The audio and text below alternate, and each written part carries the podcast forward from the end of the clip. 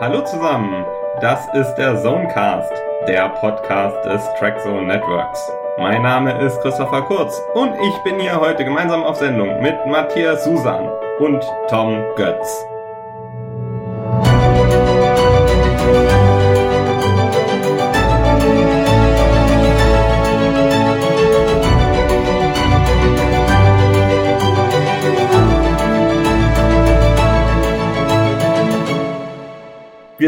Die drei Rezensenten, die Discovery das ganze Jahr, ist es ja gar nicht, die letzten drei Monate begleitet haben. Und zwar sind hier noch Matthias Susan und Tom Götz.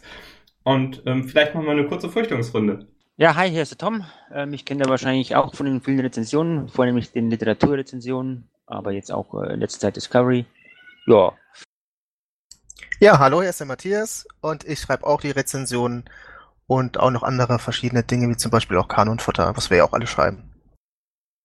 Ja, genau. Und ähm, wir hatten wahnsinnig viel Gesprächsbedarf mit der zweiten Staffel Discovery und das hat schon relativ früh angefangen, dass wir uns Gedanken darüber gemacht haben, dass es doch das ein oder andere Thema gibt, über das wir gerne mal in Ruhe reden würden und waren jetzt aber die letzten Wochen immer so sehr damit beschäftigt, äh, Artikel zu schreiben, äh, dass wir das uns jetzt bis zum Ende aufgehoben haben ähm, und wir probieren mal einen Podcast. Das ist äh, das erste Mal, dass, dass das Trackzone Network das auf die Beine stellt. Und wir sind natürlich wahnsinnig interessiert, von euch zu hören, wie das ankommt.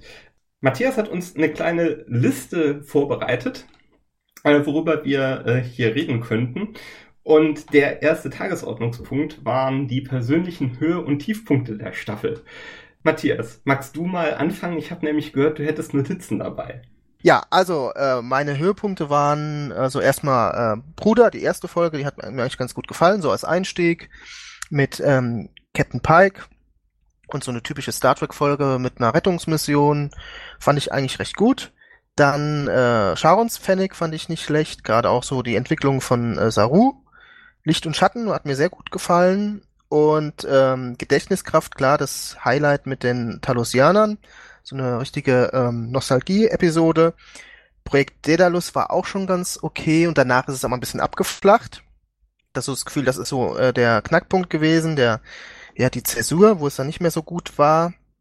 Und die Tiefpunkte waren eigentlich die dritte Folge Lichtpunkt, diese Klingonengeschichte, die überhaupt nicht reingepasst hat in, in diese ganze Handlung. Äh, Zeitsturm und Tal der Schatten war jetzt nicht so die äh, besten Episoden, wobei ich dann Teil der Schatten wieder ein bisschen besser fand als Zeitsturm. Ja. Zeitsturm war mir auch wieder ein bisschen zu äh, comic-lastig und auch ein bisschen zu äh, dramatisch emotional. Ja, so ziemlich. Also äh, Bruder war wirklich gut mit Pike, Ensign Mount als Darsteller. Klasse, hat von Anfang an quasi die, die Szenerie dominiert. Fand ich super. Ähm, ja, hatte ich dann Eden war auch gut. Äh, ja, Lichtpunkt war eben der Dichtpunkt. Klingonen haben nicht wirklich reingepasst, hat Matthias auch schon gesagt, nicht der gleichen Ansicht.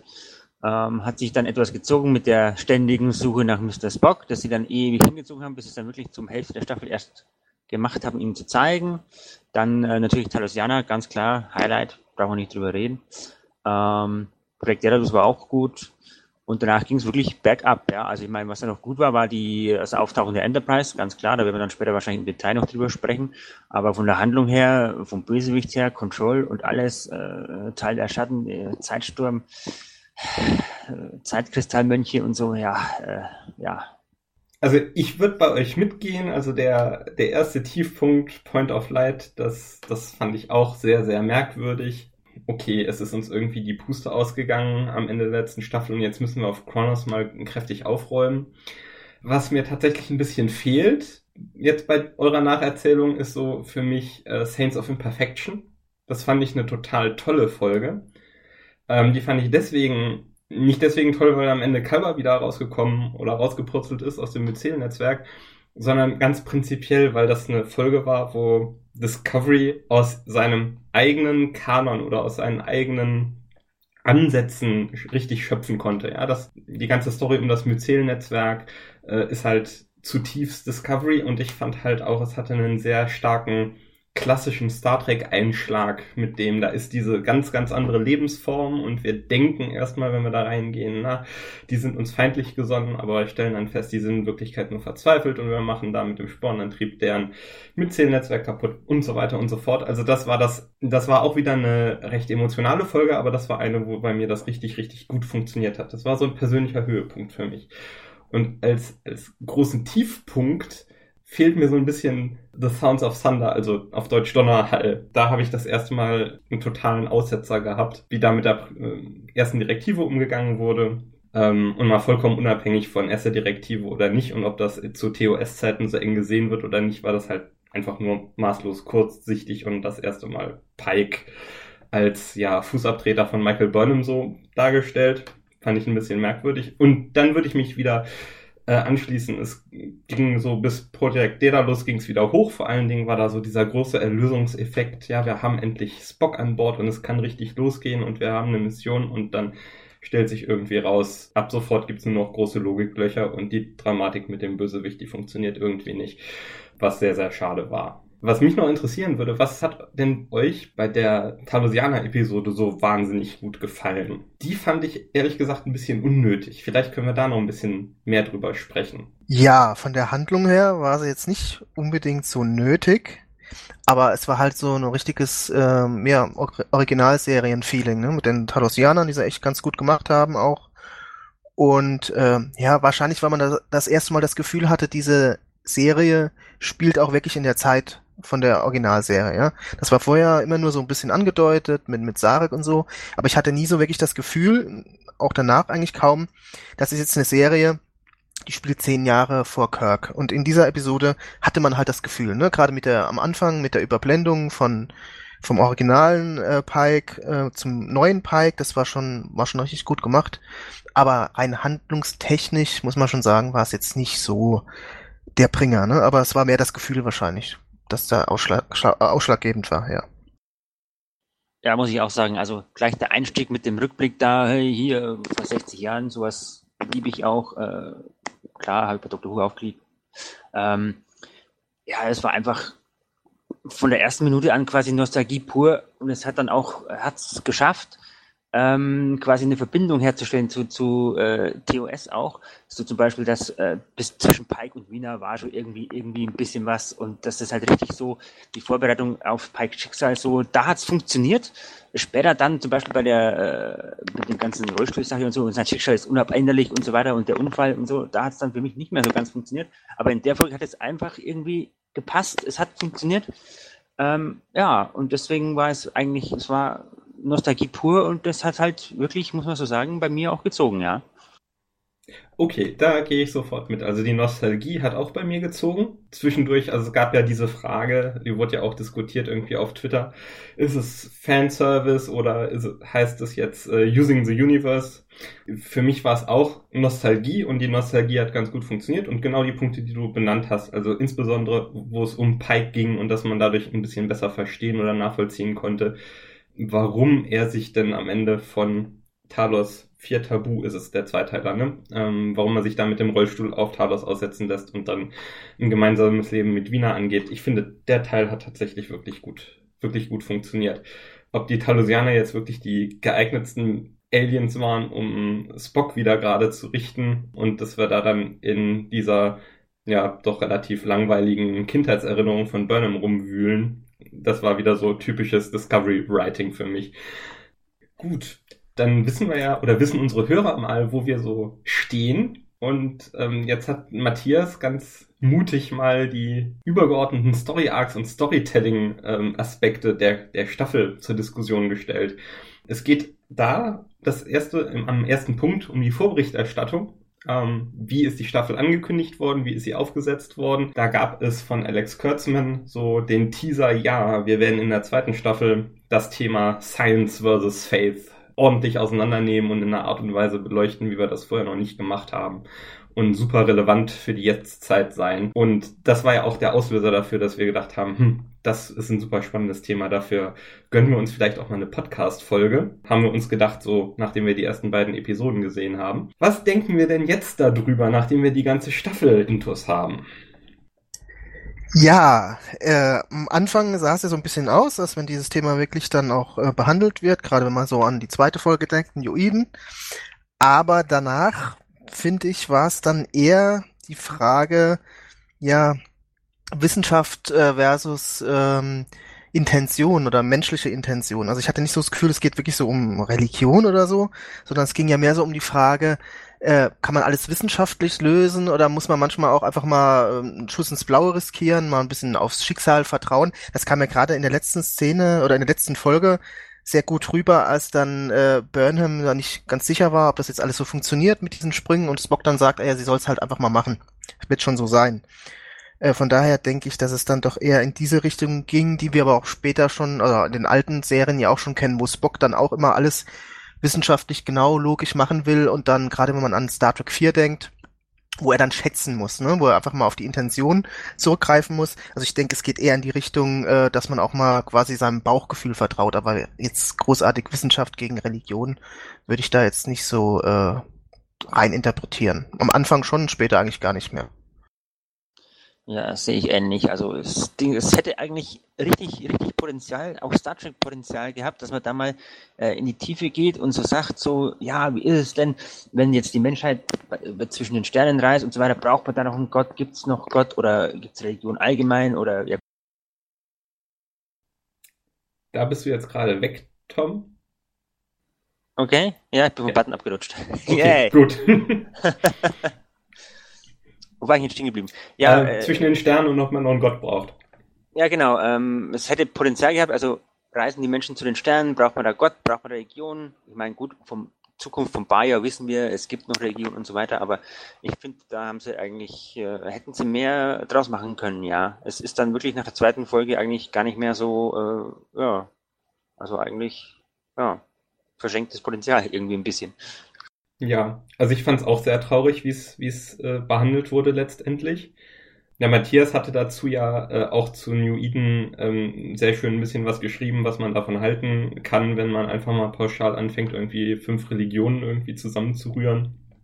Das machte, wie vieles in dieser Staffel, auf mich einen sehr bequem progressiven Eindruck. Das gab es auch noch so ein paar anderen Stellen in dieser Staffel oder prinzipiell in der Serie, wo ich manchmal das Gefühl habe, äh, den Autoren geht es darum, möglichst viele, ja, linksprogressive Ideen oder Themen, sagen wir mal, zu streifen, aber wenig dafür zu tun, dass sie irgendwie A, relevant sind und B, also auch die damit verbundenen Konflikte auszutragen. Und ich bin mir halt nicht sicher, ob das Bequemlichkeit der Autoren ist ähm, dass man da nicht so in die Tiefe geht und auch im Zweifelsfall mal dahin geht, wo es wirklich weh tut. Und das war bei Deep Space Nine ja immer mal wieder der Fall. Also wenn man an sich an so Dinge wie äh, die Blasphemie-Folge, also ich glaube, das war die letzte oder vorletzte Folge der ersten Staffel erinnert, wo Keiko O'Brien dann angeblich ähm, äh, die, die bajoranischen Kinder da ähm, auf einen falschen Weg bringt, weil sie ihnen erklärt, wie das Wurmloch in, aus Starfleet-Sicht, aus wissenschaftlicher Sicht funktioniert. Ähm, das sind ja tatsächlich relevante Probleme, mit denen wir uns heute so rumschlagen. Ne? Dass ähm, man diskutiert, was wird denn überhaupt in Schulen unterrichtet, was darf unterrichtet werden, ähm, in welchen Stellenwert muss Religion haben. Ähm, Konflikte dieser Art äh, sind jetzt in der Discovery-Staffel überhaupt nicht aufgetaucht. Das ist mir schon mal übel aufgestoßen in einem etwas anderen Umfeld, nämlich bei Star Trek Beyond. Ähm, da war der Bösewicht auch ziemlich generisch böse in letzter Konsequenz und hat keine harte Ideologie mehr verfolgt, so dass es eigentlich, dass man ihn mit Plattitüden abfertigen kann oder dass man diese Themen mit Plattitüden irgendwie zur Ruhe legen kann. Und mein, der unangenehme Verdacht, der mich da beschleicht, ist, dass diese Konflikte deswegen so seicht und so oberflächlich sind, damit eben Star Trek äh, global besser vermarktet werden kann und man da niemandem auf die Füße tritt und sich niemand richtig über die, die Themen aufregt, die da aufgeworfen werden. Und ich fand das ehrlich gesagt ziemlich, ziemlich hohl, muss ich leider sagen. Und diese, ja, semantischen Spielereien, wie dann in den, in den späteren Folgen Faith ähm, verwendet wird, da ging es ja nicht mehr um religiösen Glauben, sondern genau wie Matthias eben sagte, ähm, ging es ja mehr um zwischenmenschliche Dinge. Also traue ich jetzt einer Einschätzung von einem Spock, traue ich dem genügend Kompetenz zu, äh, die Abschätzung zu wagen, dass wir das mit so einem Prädestinationsparadoxon begründen können, dass wir jetzt also mutig einfach mal blind diese Zeitreise machen. Also das ist ja eben gerade nicht blind. Ne? Das ist ja kein religiöser Glaube in dem Sinne, sondern das ist ja ein gut begründbare Glaube an eine Person, die eine vernünftige wissenschaftliche Ausbildung hat, die rational denkt und die ja schon in der Vergangenheit bewiesen hat, dass sie vernünftige Hypothesen aufstellt, wenn wir jetzt von Spock reden zum Beispiel. Das ist halt nicht so der richtige harte Konflikt, den ich gerne in Star Trek sehen würde oder die Auseinandersetzung, die ich in Star Trek sehen würde. Ja, das sehe ich auch so. Ähm, dieser ganze Story Arc hat natürlich mehrere Probleme. Das erste, es muss sich natürlich immer alles um Burnham drehen. Von daher war es dann auch irgendwo klar, dass, ähm, dass es dann der rote Engel dann wieder Burnham irgendwie sein muss. Und ähm, dann das mit dem Control, das hat natürlich auch irgendwie nicht so ganz gezündet. War auch jetzt nicht wirklich äh, sehr gesellschaftskritisch oder so.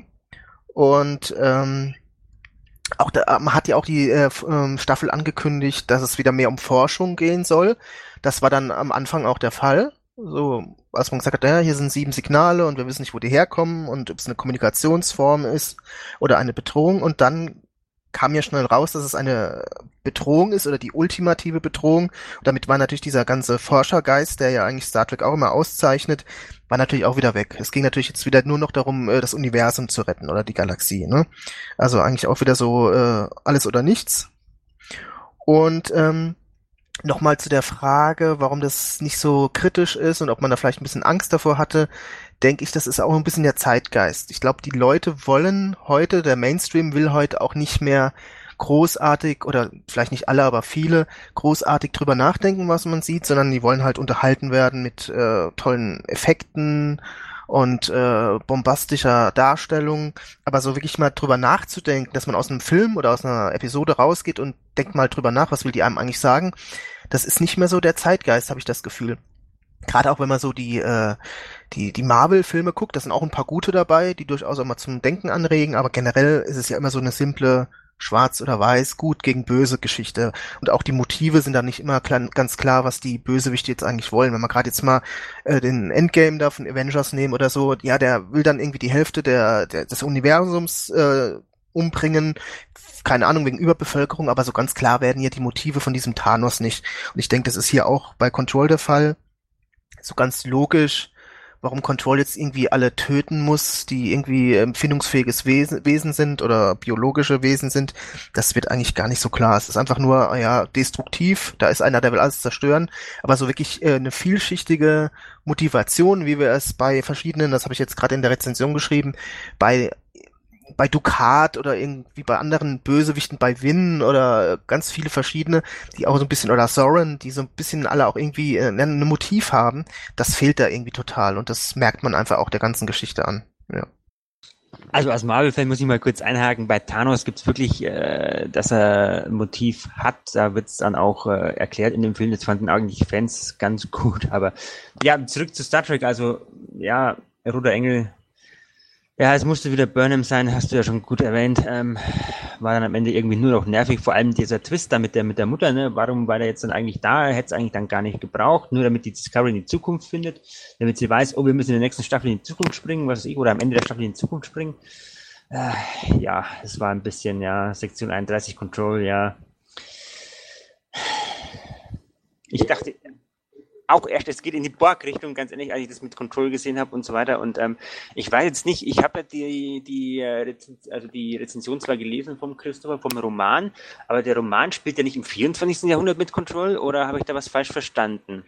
Ah ja, also ähm, jetzt springen wir ein bisschen in unserem Skript, aber wir können jetzt mal auch die Control-Diskussion vorwegnehmen. Ähm, also Control ist äh, ja, keine Erfindung jetzt der äh, Star Trek Discovery Autoren, sondern den gab es schon vorher. Der David Mack, der hat ein Buch geschrieben, das ist auch relativ jung, das heißt Section 31 Control.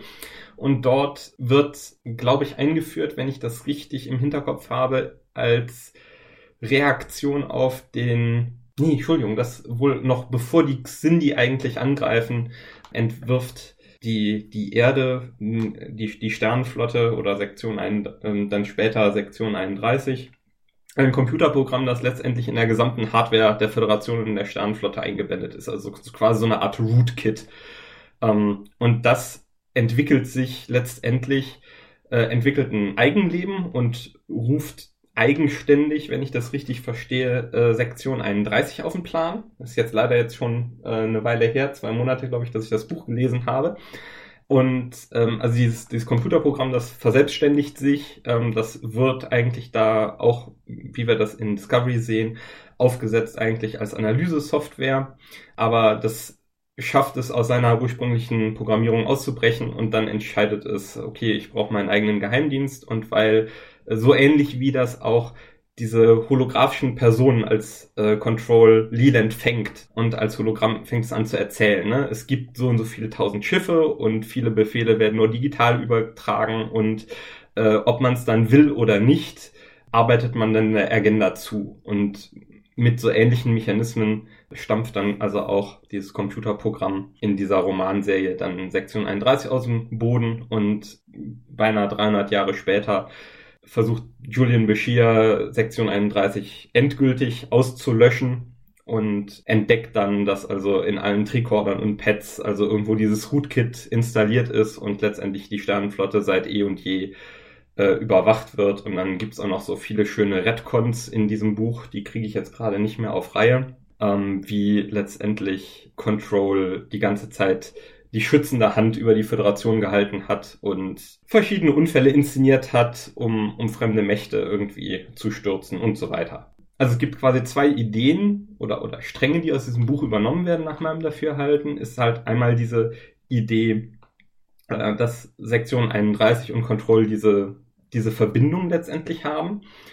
Ähm, wobei jetzt also in der Discovery-Variante es Sektion 31 klar ist, dass es dieses dass diese KI gibt und dass sie eben Empfehlungen ausspricht, die befolgt werden oder nicht. Im Buch ist das den Sektion 31 Agenten nicht klar. Da bleibt äh, das Computerprogramm die ganze Zeit im Hintergrund, im Schatten. Und der zweite Punkt ist, ich fand auch schon Control in dem Buch entwickelt irgendwann sadistische, böse Tendenzen, die irgendwie ziemlich unerklärlich sind. Also für ein Programm, das dafür hergerichtet wird und ausgesetzt wird, äh, die schützende Hand über die Föderation zu halten, äh, hat es also eine sehr, sehr merkwürdige Einstellung gegenüber der menschlichen Würde oder dem Sentient Life im Allgemeinen oder generellen. Und das scheint ja jetzt hier auch bei Leland der Fall zu sein. Also auch bei der Leland-Control-Variante kapiere ich bis zum Ende nicht wirklich, warum dieses Stück Software irgendwie auf die Idee kommt, alles alles denkende Leben im Universum auszulöschen. Es ergibt sich nicht sinnvoll aus der Originalprogrammierung, sage ich mal. Und da wird gar nichts erklärt, wie es zu dieser Entwicklung kommt, oder eigenes Bewusstsein und sadistische Ader wird gar nicht erklärt. Also zu der sadistischen Ader gibt's im Buch meines Wissens keine Erklärung. Die Erklärung ist ganz einfach. Georgiou hat abgefärbt. ähm, ja, okay. Dann, äh, wenn man die beiden Sachen vermischt, dann kann man sich wahrscheinlich so einen Headcanon machen, wie, wie Control so eine Art Selbstbewusstsein entwickelt. Also sind in Wirklichkeit in dem Buch sind es zwei Programme und Control ist, geht aus einem anderen Programm, dessen Namen ich vergessen habe, hervor. Äh, das ist eigentlich ganz schön erklärt im Buch und das ist, der Teil ist sehr gut nachvollziehbar und das schreibt der Mack auch wahnsinnig toll. Also da gibt es, äh, ich kann mich noch erinnern, da gibt es irgendwie ein Kapitel, das ist so als ist, ist quasi als Computercode runtergeschrieben, aber so, dass du es irgendwie noch halbwegs lesen und nachvollziehen kannst, indem du dann nachvollziehen kannst, wie Control die, ich weiß gar nicht, vier Admiräle irgendwie im 22. Jahrhundert, die von der Existenz des Programms wissen, dann systematisch irgendwie um die Ecke bringt, damit es danach dann frei hantieren kann. Das ist ähm, schon ziemlich gut geschrieben an der Stelle. Nur wenn das Programm dann später auf Bashir, der ist dann wieder zusammen mit seiner Serena, ne, aus dieser, aus dieser Gruppe von äh, genetisch verbesserten Menschen, die wir da zweimal in Deep Space Nine erleben. Da, da hilft er ja einer jungen Frau irgendwie aus dieser Autismus-Ecke wieder auszubrechen und wieder ihr Leben zu leben. Die beiden sind zusammen irgendwie Sektion 31 Agenten und die wird dann irgendwann von Control gefasst oder von Controls Schergen.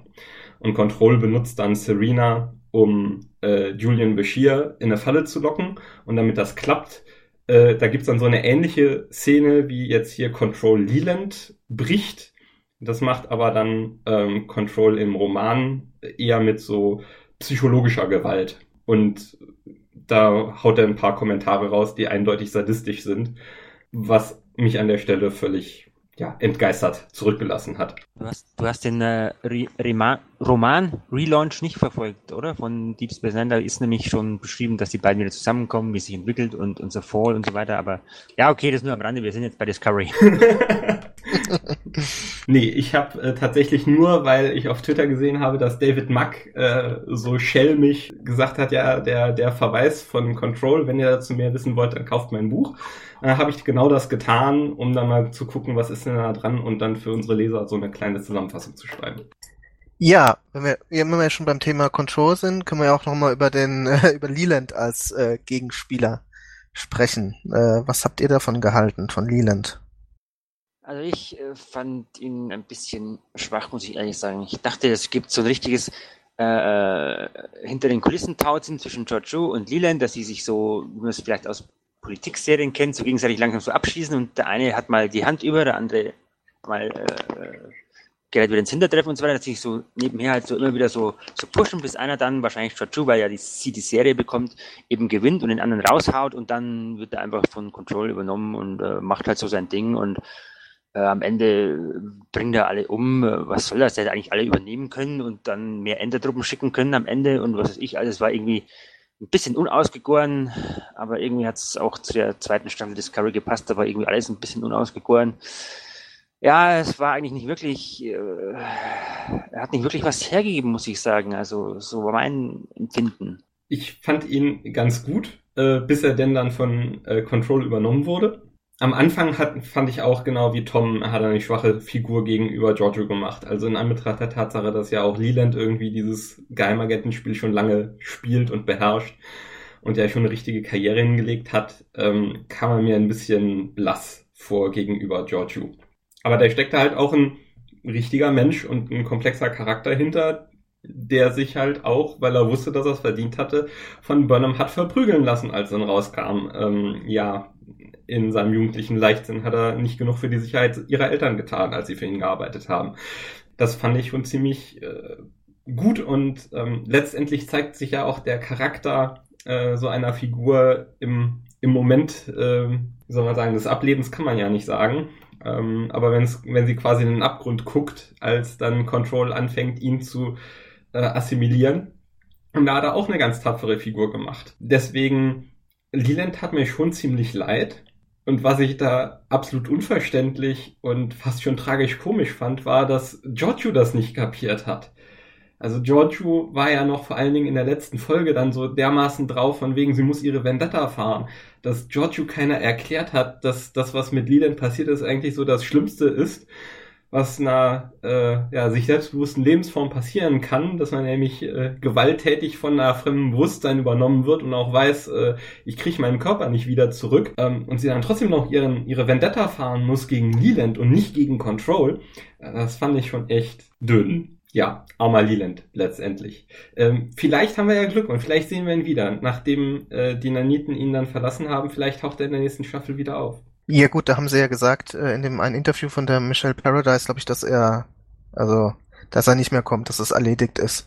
Ja, ich fand ihn auch, also ich habe das auch nicht verstanden, warum die äh, äh, Giorgio da jetzt solche Rachegelüste hatte. Ich meine, okay, sie wollte seinen Posten haben, aber ich meine, er hat sie ja auch rekrutiert für diese äh, Sektion 31 und dann, wie gesagt, war er später ja nicht mehr Leland, sondern eben eine künstliche Intelligenz. Das war alles ein bisschen merkwürdig. Und ich fand auch, dass er einfach zu einfach zu besiegen war am Schluss. Das war total schlecht gemacht, finde ich. Wie habt ihr das gesehen? Man hätte ihn noch viel leichter besiegen können, oder? Also, ich habe mich die ganze Zeit gefragt, wenn ich irgendwo eine beliebige Deckplatte magnetisieren kann, ähm, warum schraubt Reno oder Tiddy oder Stamets, warum schraubt keiner von denen mal einen fetten Elektromagneten zusammen und dann war's das?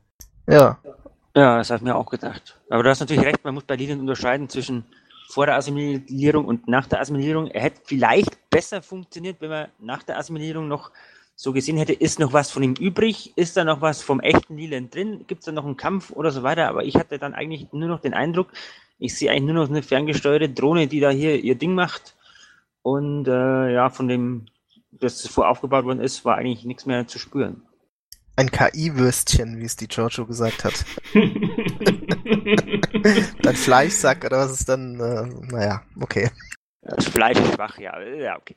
Ja, auch, auch das hätte niemals funktionieren dürfen, ne? Also dieses, diese, diese Provokation da im, im Wissenschaftslabor. Ich meine, ja, das hat diesen tollen One-Liner gegeben, äh, Shut up, Women. Aber ganz ernsthaft, dass, dass die dann einfach äh, abhauen und Control dann so treu doof hinterher rennt. Nee. Ich finde das deswegen so traurig, weil KI-Geschichten ja eigentlich wirklich im Herzen von Star Trek sind. Und auch, auch Kybernetik-Geschichten letztendlich. Mit den Borg hatten wir eigentlich einen der besten Science-Fiction-Gegner überhaupt jemals in einem Science-Fiction-Franchise. Bis Voyager? Bis Voyager. Äh, dann Data natürlich war so der Inbegriff. Es gab auch ein paar ganz interessante Staffel äh, Folgen mit dem Doktor später in Folgen von Voyager, wo auch wieder diskutiert werden musste, ist denn so eine künstliche Lebensform denn vielleicht eine Lebensform? Und auch dieses Thema wird für uns ja auch immer relevanter in der in der wahren Welt. Wir stehen ja hier und jetzt unmittelbar davor, dass wesentliche Bereiche unseres Lebens letztendlich von unsichtbaren Algorithmen fer fernbestimmt werden. Ne? Also bei Fragen, ob ich einen Hauskredit oder einen Autokredit äh, für mein, mein Auto bekomme, ist das ja heute schon der Fall. Die Chinesen müssen sich schön konform verhalten, ansonsten kriegen die Kinder keinen Platz an der Universität. Ob ich jetzt fliegen darf oder nicht, wird letztendlich über Algorithmen entschieden, die irgendwie mein Gefährdungspotenzial analysieren und so weiter und so fort. Und es greift immer mehr Raum und Control ist gar nicht so weit weg. Und all diese Dinge fallen komplett unter den Tisch und da hätte man ganz tolle Geschichten drum erzählen können. Und das ausgerechnet Georgiou hat so die einzige Zeile, die so ein bisschen an der Oberfläche von diesem ganzen Themenkomplex kratzt, indem sie irgendwie mal erzählt, ja, im Spiegeluniversum wäre sowas nicht passiert. Da hätte man schon dafür gesorgt, dass die Maschine nur das, was Menschen ihr erzählen. Und das war's. Und das ja. fand ich echt traurig. Genau. Also ich habe mir auch letzte Woche nochmal äh, Computer M5 aus der Originalserie angeguckt. Und das ist äh, unglaublich, dass man die Folge ist über 50 Jahre alt. Die ging ja äh, als Kritik auch, äh, war die ja gedacht an der Automatisierung damals, dass da halt auch viele ihre Arbeitsplätze verloren haben. Die ist heute aktueller denn je und ich finde es erstaunlich, dass eine über 50 Jahre alte Folge da tiefgründiger ist und viel eher in, in die Details geht, als eine aktuelle äh, Star Trek Folge. Und die, also diese Folge, die muss man sich wirklich mal angucken, die ist wirklich richtig stark. Müssen wir jetzt aber mal die gute Kampfsequenz noch loben beim Endkampf, weil das Kämpfen an der Decke und an Wänden, das fand ich eigentlich ganz gut umgesetzt. Wenn wir mal was Positives noch zu Control sagen. Das stimmt, ja. Die war echt gut. Okay, dann lasse ich das so stehen um nochmal kurz äh, darauf zurückzukommen, äh, wir, wir hören in der Folge äh, M5, sagt ja Richard Daystrom, irgendwie M1 bis M4 seien irgendwie gegen die Wand gefahren. Das wäre auch ein sehr, sehr schöner Anknüpfungspunkt gewesen äh, genau. äh, für diese Staffel. Ja, also an, dass man irgendwo gesehen hat, oh, Sektion 31 versucht irgendwie Daystrom zu rekrutieren. Und Control hat sich aus einem dieser fehlgeschlagenen Projekte irgendwie verselbstständigt. Das hätte ich irgendwie schön gefunden. Also das, das wäre ein, ein sinnvollerer Flashback gewesen zur Klassikserie zum Beispiel als Talusianer, weil das dann direkt aus der Story heraus motiviert gewesen wäre und hätte dann irgendwie organisch auch in diesen, diesen äh, Staffelflow gepasst. Okay, ähm, ich entnehme eurem Schweigen, dass das voll ausdiskutiert ist. Ähm, dann ich denke schon, ja. Okay, ähm, ja, was wir jetzt auch kurz angerissen hatten, was wir auch noch auf der Themenliste hatten, war äh, der rote Engel und was wir daraus machen. Oder besser eigentlich den beiden roten Engeln. Da ist ja in einem Review, das ich gelesen habe, so schön geschrieben worden, das eine ist der rote Hering und das andere ist der rote Engel. Es war irgendwie zutreffend. Ähm, hatte ich gerade sehr schlecht verstanden. Ich habe gesagt, in einer Review, die ich gelesen habe, ist beschrieben worden, das eine war der rote Hering und das andere war der rote Engel. Ich fand diese Analogie eigentlich ganz zutreffend. Ja, also am Anfang war das ja richtig spannend, ja, das war so richtig mysteriös und man hat gedacht, wow, was ist denn das jetzt hier? Und äh, es gab einen Punkt, wo es dann die Luft raus war und das war, als man das erste Mal die Taille gesehen hat und es ziemlich klar war, es ist eine Frau. So, dann habe ich das mal drüber gelegt. Ich habe auch, ich habe, glaube ich, auch in einer Rezension ein Bild dazu gemacht und habe mal äh, Burnham nebendran eingebaut und man sieht halt schon sehr stark, dass es äh, Soniqua Martin Queen sein könnte, ne? Und da war irgendwie die Luft schon raus. Da war dann irgendwie klar, ah ja, okay, wahrscheinlich ist es Burnham. Dann gab es natürlich diesen Twist mit der Mutter, das war eigentlich ganz gut gemacht, muss ich sagen, habe ich jetzt nicht mitgerechnet. Das haben sie wirklich gut gemacht. Aber danach, und dann war es dann doch wieder klar, ja, es muss Burnham sein und äh, wenn es so vorhersehbar ist, dann, dann kann es nicht gut sein, also, finde ich. Ähm, ja, es hatte mich am Anfang ähm, auch fasziniert und habe mich auch richtig darauf gefreut. Also das ganze Setup für diese Staffel, als ich das, es war nicht der erste Trailer, aber ich glaube der zweite Trailer, wo dann äh, Anson Mount aus dem Off dann halt erzählt, ne, es sind sieben Signale irgendwie erschienen und wir wissen nicht, was es ist und wir müssen dem jetzt nachgehen. Das hat wirklich alle meine, alle meine Star Trek Nerven gekitzelt und gedacht, okay, wunderbar, auf die Reise will ich mich begeben. Ähm, was ich echt schade fand, war, dass wir so lange dann den Roten Engel nicht mehr gesehen haben, sondern dann eben, was war das? In, äh, Im Pilot äh, kam er mal gerade kurz vor. In New Eden haben wir ihn da auf dieser Videoaufnahme gesehen. Und dann ist ganz lange nichts mehr passiert, bis. Äh, Kamina war das nächste. Kamina, ne? Genau. Genau, da sind wir ja in diese Durststrecke gelaufen, wo wir gedacht haben, hm, da sind irgendwie ein paar interessante Folgen bei, aber irgendwie tritt die, die Staffel auf der Stelle. Und da hast du recht. Also in dem Moment, wo wir da diese Frauenfigur gesehen haben, naja, also es wird wohl kaum einer dieser namenlosen Brückenoffiziere sein, die Gott sei Dank diese Staffel ein bisschen mehr Persönlichkeit bekommen haben. Äh, es kam dann tatsächlich noch in Frage, irgendwie haben einige Leute spekuliert, es könnte vielleicht noch Amanda sein, die war einigermaßen prominent genug dafür, aber dann hörte es eigentlich auch schon wieder auf äh, als Konkurrenz zu Burnham. Also das war kein, war kein großes Rätselraten mehr. Und ich muss tatsächlich gestehen, ich habe überall gelesen, dass die Leute jetzt so froh sind, dass die Staffel nicht mit einem Year of Hell Reset zu Ende gegangen ist. Ich muss ganz ehrlich sagen, ich hätte damit viel besser leben können, glaube ich, als mit dem Ende, das wir jetzt abbekommen haben. Also wenn sich daraus jetzt so eine organische äh, Schleife ergeben hätte, zu sagen, nee, Burnham muss aus irgendwelchen Gründen ganz weit zurückspringen und kann, muss zum Beispiel die Energie von der Supernova verwenden, weil sie ja nur einen Zeitsprung hat eigentlich, muss dann den Zeitkristall irgendwie da mit der Supernova aufladen und verhindert dabei irgendwie unbeabsichtigterweise, dass ihre Eltern da von den Klingonen abgeschossen werden oder dass ihre, ihre Mutter in diesen Zeitanzug springt. Und dann sehen wir irgendwie eine ganz radikal andere Serie plötzlich. Weil Burnham nicht die Schwester von Spock ist und sie nicht irgendwie plötzlich diesen klingonischen Krieg auslöst. Und Giorgio stirbt nicht, sondern die entschärft das irgendwie sinnvoll. Und dann ist der Cliffhanger dann eben sowas ähnliches wie bei, ähm, sag ich mal, der zweiten Staffel Battlestar Galactica, ähm, wo wir dann eine Viertelstunde sehen von einer völlig neuen Serie. Oder The Good Place ist auch so ein schönes anderes Beispiel, wo man auch so einen radikalen Reset macht. Und wir sehen irgendwie die noch eine Viertelstunde länger, also 45 Minuten, das Finale, dann eine Viertelstunde länger. Und dann ist Burnham plötzlich in ganz anderen Umständen. Und sie ist eben nicht mehr die Schwester von Spock. Vielleicht ist sie auf der Enterprise, vielleicht auch nicht, wer weiß. Und dann haben wir trotzdem diesen Anschluss an den Kanon gefunden. Das hätte ich irgendwie schöner oder runder gefunden, empfunden, äh, als das, was sie jetzt am Ende gemacht haben. Also dieses ganze große Zeitreise-Paradoxon aufzusetzen und das am Ende nicht wirklich richtig zu nutzen, fand ich ein bisschen schade. Und wenn man vor allen Dingen, wenn man ein bisschen Relativitätstheorie hat, dann weiß man auch, dass man, um in die Zukunft zu reisen, keinen Zeitanzug braucht. Dann baut man nämlich irgendwie die Sicherheitsvorgaben aus dem Impulsantrieb aus, der einen nicht schneller als 25% äh, Lichtgeschwindigkeit fliegen lässt, sondern man fliegt einfach ordentlich flott, nahezu Lichtgeschwindigkeit und dann passiert da so viel Zeitdilatation, dass man halt automatisch irgendwie in der Zukunft landet. Ähm, also das war irgendwie so ein Plot-Device, das fand ich nicht befriedigend zu Ende gebracht. Aber ich habe in beiden, ich glaube, ich habe in beiden euren Rezensionen gelesen, dass ihr ganz zufrieden damit wart, dass es keinen großen Reset-Button gab. Also ich habe eigentlich, als ich die letzte Folge gesehen habe bezüglich Supernova, die beiden letzten Folgen, gedacht, das wäre doch eigentlich ganz gut. Es gab ja diese Folge in, äh, in der Classic-Serie, die vorletzte, glaube ich, war es. Ich glaube, auf Deutsch heißt sie Portal in die Vergangenheit, bin mir aber nicht sicher. Wo dieser eine Planet da Sapphire zur Supernova wird und Kirk, Spock und McCoy, die landen in der Vergangenheit. Und da habe ich mir gedacht, das wäre doch eine gute Verknüpfung, dass die irgendwie dann versehentlich die Supernova auslösen, den Kristall aufladen meinetwegen, und dass in zehn Jahren dann Kirk da hinkommt und sagt, oh, äh, hm, jetzt ist da eine Supernova und da müssen wir aber, ja, leider war es dann ja nicht so, äh, äh, ja.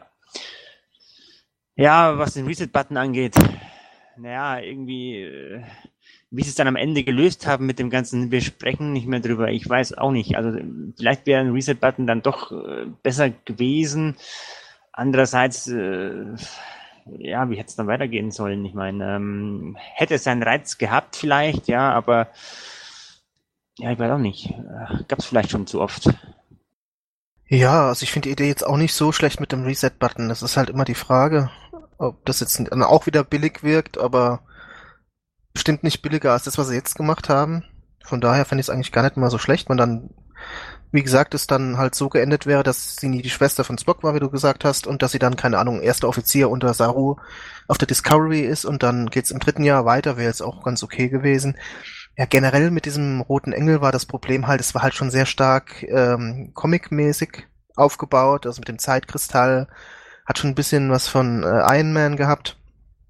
Okay, ist vielleicht so ein bisschen auch der Zeitgeist. Ja, war ich, was ich total doof fand, muss ich sagen, war, dass der, äh, dass dieser Zeitanzug äh, auf Sektion 31 zurückgeht und zwar aus äh, auf die Gegenwart ich hätte es dann doch eher gut gefunden, was ja auch angedeutet wurde am Anfang, wenn das irgendwie ein Ding aus der Zeit, äh, aus der Zukunft gewesen wäre. Dass es wieder so eine super Entwicklung war aus der Gegenwart, das fand ich schon irgendwie blöd. Das mit den Zeitkristallen, gut, müssen wir mal gucken, ist jetzt auch irgendwie ein bisschen merkwürdig. Auf der anderen Seite, es gibt ja auch, wie gesagt, in der Originalserie auch dieses, äh, die, die Folge mit dem ähm, City on the Edge of Forever, wie heißt die mal im deutschen Griff in die Geschichte, wo die durch dieses Zeitportal da auch gehen, könnten ja theoretisch auch aus Zeitkristallen sein, ne? Dieses äh, Portal. Von daher, das kann man vielleicht noch entschuld entschuldigen, aber ähm, mir hat es nicht gefallen, dass das auf Sektion 31 zurückgeht.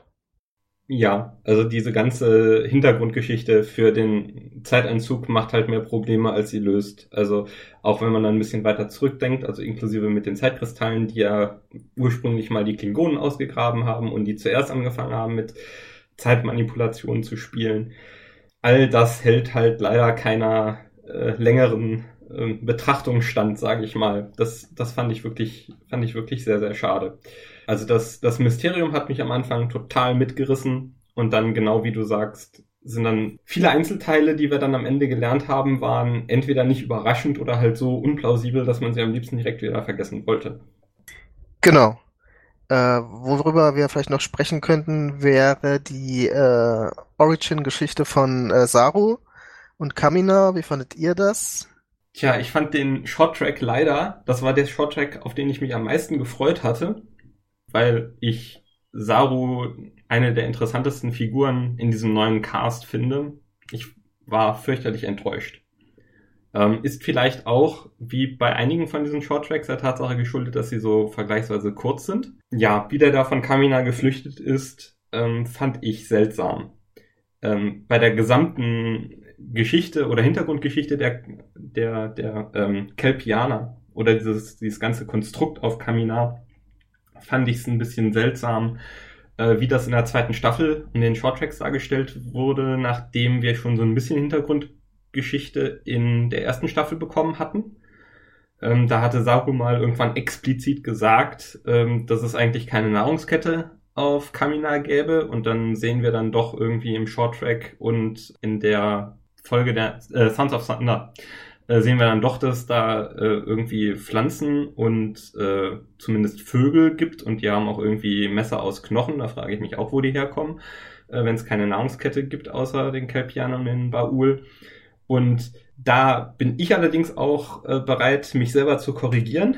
Ähm, ich habe, glaube ich, in, dem, in der Shorttrack-Rezension geschrieben, es macht alles keinen Sinn, was wir über die Anatomie von den Kelpianern kennen äh, als Beutespezies ähm, weil die ja so schnell laufen können und so stark sind und das würde ja, wenn die ja irgendwie als Vieh da gehalten werden, das, das würde ja kein, also wir würden ja jetzt keine besonders starken und schnellen und tödlichen Schweine uns halten. Ne? analog gesehen. Äh, also das machte irgendwie da keinen Sinn. Da dachte ich erst, hm, der Anschluss zwischen der ersten und der zweiten Staffel ist irgendwie dumm gelaufen. Das machte dann irgendwie mehr Sinn nachdem wir ähm, die, die, die Folge gesehen haben und die Auflösung, dass sie da diese Metamorphose durchlaufen.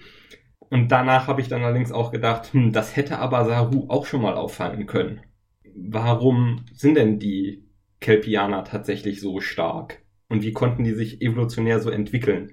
Und da hätte auch schon mal, hätte auch schon mal er oder ein Biologe oder ein Anthropologe der Sternflotte hätte auch schon mal auf die Idee kommen können, da stimmt doch irgendwas nicht auf dem Planeten. Burnham ist ja äh, Xenoanthropologin, die hätte ihm ja da helfen können. Kann ja eh alles. Ja, klar. Also bei mir war es genau anders. Ich fand die Folge mit den Short-Track-Folge über Kamina eigentlich mit der besten von den ganzen Short-Tracks. Die anderen haben mich nicht so vom Hocker gehauen. Vielleicht noch die mit Poe, aber sonst. Ähm, ja, die Folge selbst, die hatte natürlich äh, schon Potenzial. Gut, es hat nicht ganz zusammengepasst, lassen wir uns mal dahingestellt. Mm, aber die große Enttäuschung war halt dann am Schluss, dass man halt nicht erfahren hat, wie geht's weiter, ne? Und dann am Ende wieder so vor vollendete Tatsache in der letzten Folge, ja, hier, die haben jetzt irgendwie, was weiß ich, äh, sind jetzt zusammen oder, oder arbeiten jetzt zusammen und, und äh, Saros Schwester kommt und so, äh, da fehlt irgendwie was, wie halt bei der ganzen Staffel irgendwie auch was gefehlt hat in gewissen Szenen und was weiß ich, ja. Wie habt ihr das denn interpretiert? Also für mich gibt es mehrere Möglichkeiten, wie dieser Eingriff der Kelpianer in die Schlacht am Ende zustande kommt. Die erste Variante, auf die wir alle hoffen, aber auch fürchterlich unplausibel ist, wäre, dass nach äh, Jahrhunderten der Verfolgung und des Mordens und des gegenseitigen Misstrauens äh, diese beiden Völker, die Baul und die Kelpianer, zusammenkommen, die Kelpianer an ihren Schlachtschiffen trainieren und die dann irgendwie magischerweise einsatzbereit sind. Das ist Interpretation eins. Ich glaube auch, dass uns die Autoren die glauben wollen, lassen, lassen wollen, Entschuldigung. Äh, die zweite wäre, dieser Eingriff der Sternenflotte in diese Gesellschaft ist fürchterlich schiefgelaufen und die Kelpianer haben jetzt die Baul ähm, ja, gewaltsam von ihrer Technologie getrennt und sich da diese Kampfschiffe unter den Nagel gerissen. Ja, wie hat Matthias in seiner Rezension so schön geschrieben, wir werden es leider nie erfahren. Ja, wahrscheinlich nicht, ne? Also, ich denke auch, dass es wahrscheinlich auf die erste Variante hinausläuft. Aber die zweite wäre wahrscheinlich wahrscheinlicher, wobei man sich auch fragen soll, wie sollen die dann da an die Macht kommen, an die, an diese Geräte. Ich denke auch, dass es darauf hinauslaufen soll, wahrscheinlich als Botschaft, wäre ja auch so eine Analogie an die Erde nach dem ersten Kontakt, dass sie da irgendwie gemerkt haben, okay, wir müssen uns da irgendwie zusammenraufen und sich dann quasi da aussöhnen. Das ist natürlich alles man hat es wieder nicht gesehen, ne? wird einfach nur äh, angedeutet, äh, frei zur Interpretation, aber man wird es wahrscheinlich niemals erfahren weil wir ja äh, aus dieser Zeit, äh, aus dieser Ära ja hinausgehen. Und ich glaube nicht, dass das irgendwie nochmal vielleicht in der Picard-Serie oder so aufgegriffen werden wird. Von daher, ähm, ja, es ist halt auch wieder so ärgerlich. Da wird eine interessante Geschichte erzählt, wird ein Fass aufgemacht und dann lässt man das einfach dann hier, äh, schmeißt man uns das vor die Füße und wir können dann mal überlegen, was ist denn da jetzt eigentlich passiert. Und das ist eigentlich sehr schade, weil es eine wirklich eine spannende Geschichte gewesen wäre. Vielleicht ist es ja das neue Denken. Ähm, früher gab es Star Trek, muss man sich moralisch äh, fragen, das und das und so und so. Und jetzt ist das neue Denken nicht mehr, was ist moralisch richtig, sondern einfach interpretier mal da rein, was du moralisch richtig findest. Das ist vielleicht, ja, keine Ahnung, so beabsichtigt. Ähm, das wäre nach meinem Dafürhalten tatsächlich modern, wenn man so machen würde. Also Battlestar Galactica hat ja auf diese Art und Weise ziemlich häufig gut funktioniert, fand ich zumindest. Discovery gibt mir aber einen etwas anderen Vibe. Das ist jetzt nicht äh, abschätzig zu verstehen, aber Discovery hat mich im Laufe der Staffel mehrfach an Doctor Who erinnert. Äh, ich muss jetzt zu meiner Schande gestehen, die aktuellsten beiden Staffeln ähm, habe ich nicht gesehen, aber viel Doctor Who, so David Tennant mäßig, die fangen auch manchmal relativ gut und komplex und interessant an, aber dann fällt irgendwie ein Plot-Device vom Himmel, um die Folge aufzulösen oder um die Situation aufzulösen. Und der Unterschied zwischen Doctor Who und Discovery ist, bei Doctor Who ist das halt irgendwie in der Stimmung der Serie mit eingepreist. Ja, also das darf ein bisschen quirky sein, das darf ein bisschen anders sein. Das muss nicht immer so hundertprozentig innere Konsistenz pro produzieren. Und da kann man auch sehr gut mal fünfe gerade sein lassen. Jetzt aber hier bei Discovery, da fehlte es mir so an der Plausibilität. Nur wenn ich in diese Beliebigkeit reinkomme, also wenn, wenn so logische Entscheidungen nicht irgendwie Konsequenz haben, dann machen auch irgendwann die moralischen Entscheidungen nicht mehr so viel aus. Und dann fühle ich mich nicht mehr provoziert, am Ende drüber nachzudenken. Ja, wenn es also erst heißt, der rote Engelanzug, der ist so advanced, der muss aus der Zukunft kommen. Und dann stellen wir fest, wir können die irgendwie, wir können doch einen aus dem Frachtcontainer bauen. ähm, dann ist halt auch die Frage, war das jetzt gut oder schlecht, die erste Direktive dabei Kamina zu brechen, ist halt dann auch irgendwann wertlos. Leider. Also ich würde mich ja sehr freuen, wenn es irgendwie eine, eine Star Trek-Serie gäbe, die so komplexe moralische Probleme aufbaut und dann nicht richtig abbaut. Hatten wir übrigens auch schon mal. Also in The Pale Moonlight zum Beispiel. Aber ich glaube nicht, dass wir irgendwas Analoges zu diesem zerrissenen Ben Cisco, der da in der Stille sein Logbuch einspricht und dann am Ende löscht. Also sowas in der Art haben wir jetzt in Discovery nicht erlebt. Finde ich. Ja, bei Doctor Who hattest du natürlich auch, dass die, vor allem die David Tennant Folgen äh, immer so temporeich waren, dass die das quasi kaschiert haben. Das ist halt quasi bewusst in die, in die Folge eingebaut war, dass du quasi den Verstand ausstellst und einfach Spaß hast, während du bei Discovery eben auch äh, Charakterentwicklungen hast. Und das ist eben, deswegen kommt es wahrscheinlich auch da nicht so ganz gut rüber, weil sie eben auch versucht haben, auch Star Trek typisch klar, die Charakterentwicklung mit einzubauen. Ob das jetzt gelungen ist oder nicht, ich jetzt nur die pathetischen Reden da äh, mal erwähnen, sei jetzt mal dahingestellt, aber so vom Prinzip her. Ja, pathetische Reden gibt's, massig, ne? gerade bei Burnham, wenn ich da an die äh, furchtbar aufgesetzte Rede auch am, im Finale von Staffel 1 denke. Aber äh, es wird viel geredet, aber es wird wenig gezeigt und es wird wenig äh, in Konsequenz gezeigt, sondern die Konsequenzen werden immer vereinfacht dargestellt oder eben gar nicht. Und das ist natürlich nicht das, was man von Star Trek erwarten darf oder sollte, meiner Meinung nach. Und da hast du mit der Konsequenz auch gleich das Richtige angesprochen, weil sie waren ja auch von der ersten zur zweiten Staffel inkonsequent und haben den Kalber wieder belebt. Ich meine, klar, müssen wir nicht darüber diskutieren, gab Diskussionen hin und her, für und wieder und so weiter, aber im, im Endeffekt waren sie in der Sequenz wieder inkonsequent und haben den quasi zurückgeholt. Das ist mal eine der wenigen Punkte, wo ich sicher bin, dass sie das von Anfang an wollten. Also äh, als sie den ja, als sie Kalber umgebracht haben, noch bevor die entsprechende Folge ausgestrahlt wurde, haben sie ja schon äh, die Presse darüber informiert, bitte haltet die Füße still und wie, es gibt ja, leider fällt mir der Name nicht ein, aber es gibt ja im US-Fernsehen oder US-Kino gibt es so ein blödes Klischee, dass der homosexuelle Partner der Hauptfigur sterben wird. Ja, dass also homosexuelle Partner irgendwie so Redshirts sind. Und haben halt ganz klar gesagt, nein, das ist bei uns nicht der Fall. Also ihr braucht uns jetzt nicht Twitter, bei Twitter an Pranger stellen.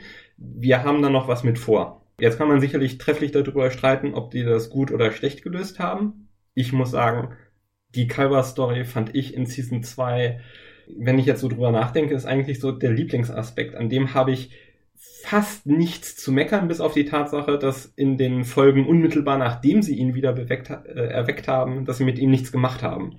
Also das Timing fand ich ein bisschen sehr seltsam. Aber dazu habe ich auch sehr viel Kritik gelesen. Auch in der Finalfolge, in der allerletzten Folge war tatsächlich auf der Krankenstation, war diese Kalber-Szene war meine Lieblingsfolge oder meine Lieblingsszene. Das ist mir tatsächlich fürchterlich unter die Haut gegangen da zeigt nach meinem Dafürhalten Discovery, dass sie aus ihrem eigenen Saft tatsächlich in der Lage sind, ganz, ganz tolle Stories zu erzählen, wo sowohl die charakterliche Entwicklung, also die innere Handlung, als auch die äußere Handlung, was da in dem Myzel-Netzwerk abging, wo das Hand in Hand ging und das nach meinem Dafürhalten auch Seele und Herz hatte. Da bin ich tatsächlich ein richtig großer Fan von gewesen, dieser Staffel. Ja, das hätten wir auf jeden Fall schlechter machen können. Das muss ich auch sagen. Das haben sie ganz gut gemacht auch. Ich ganz gut aus der Affäre gezogen.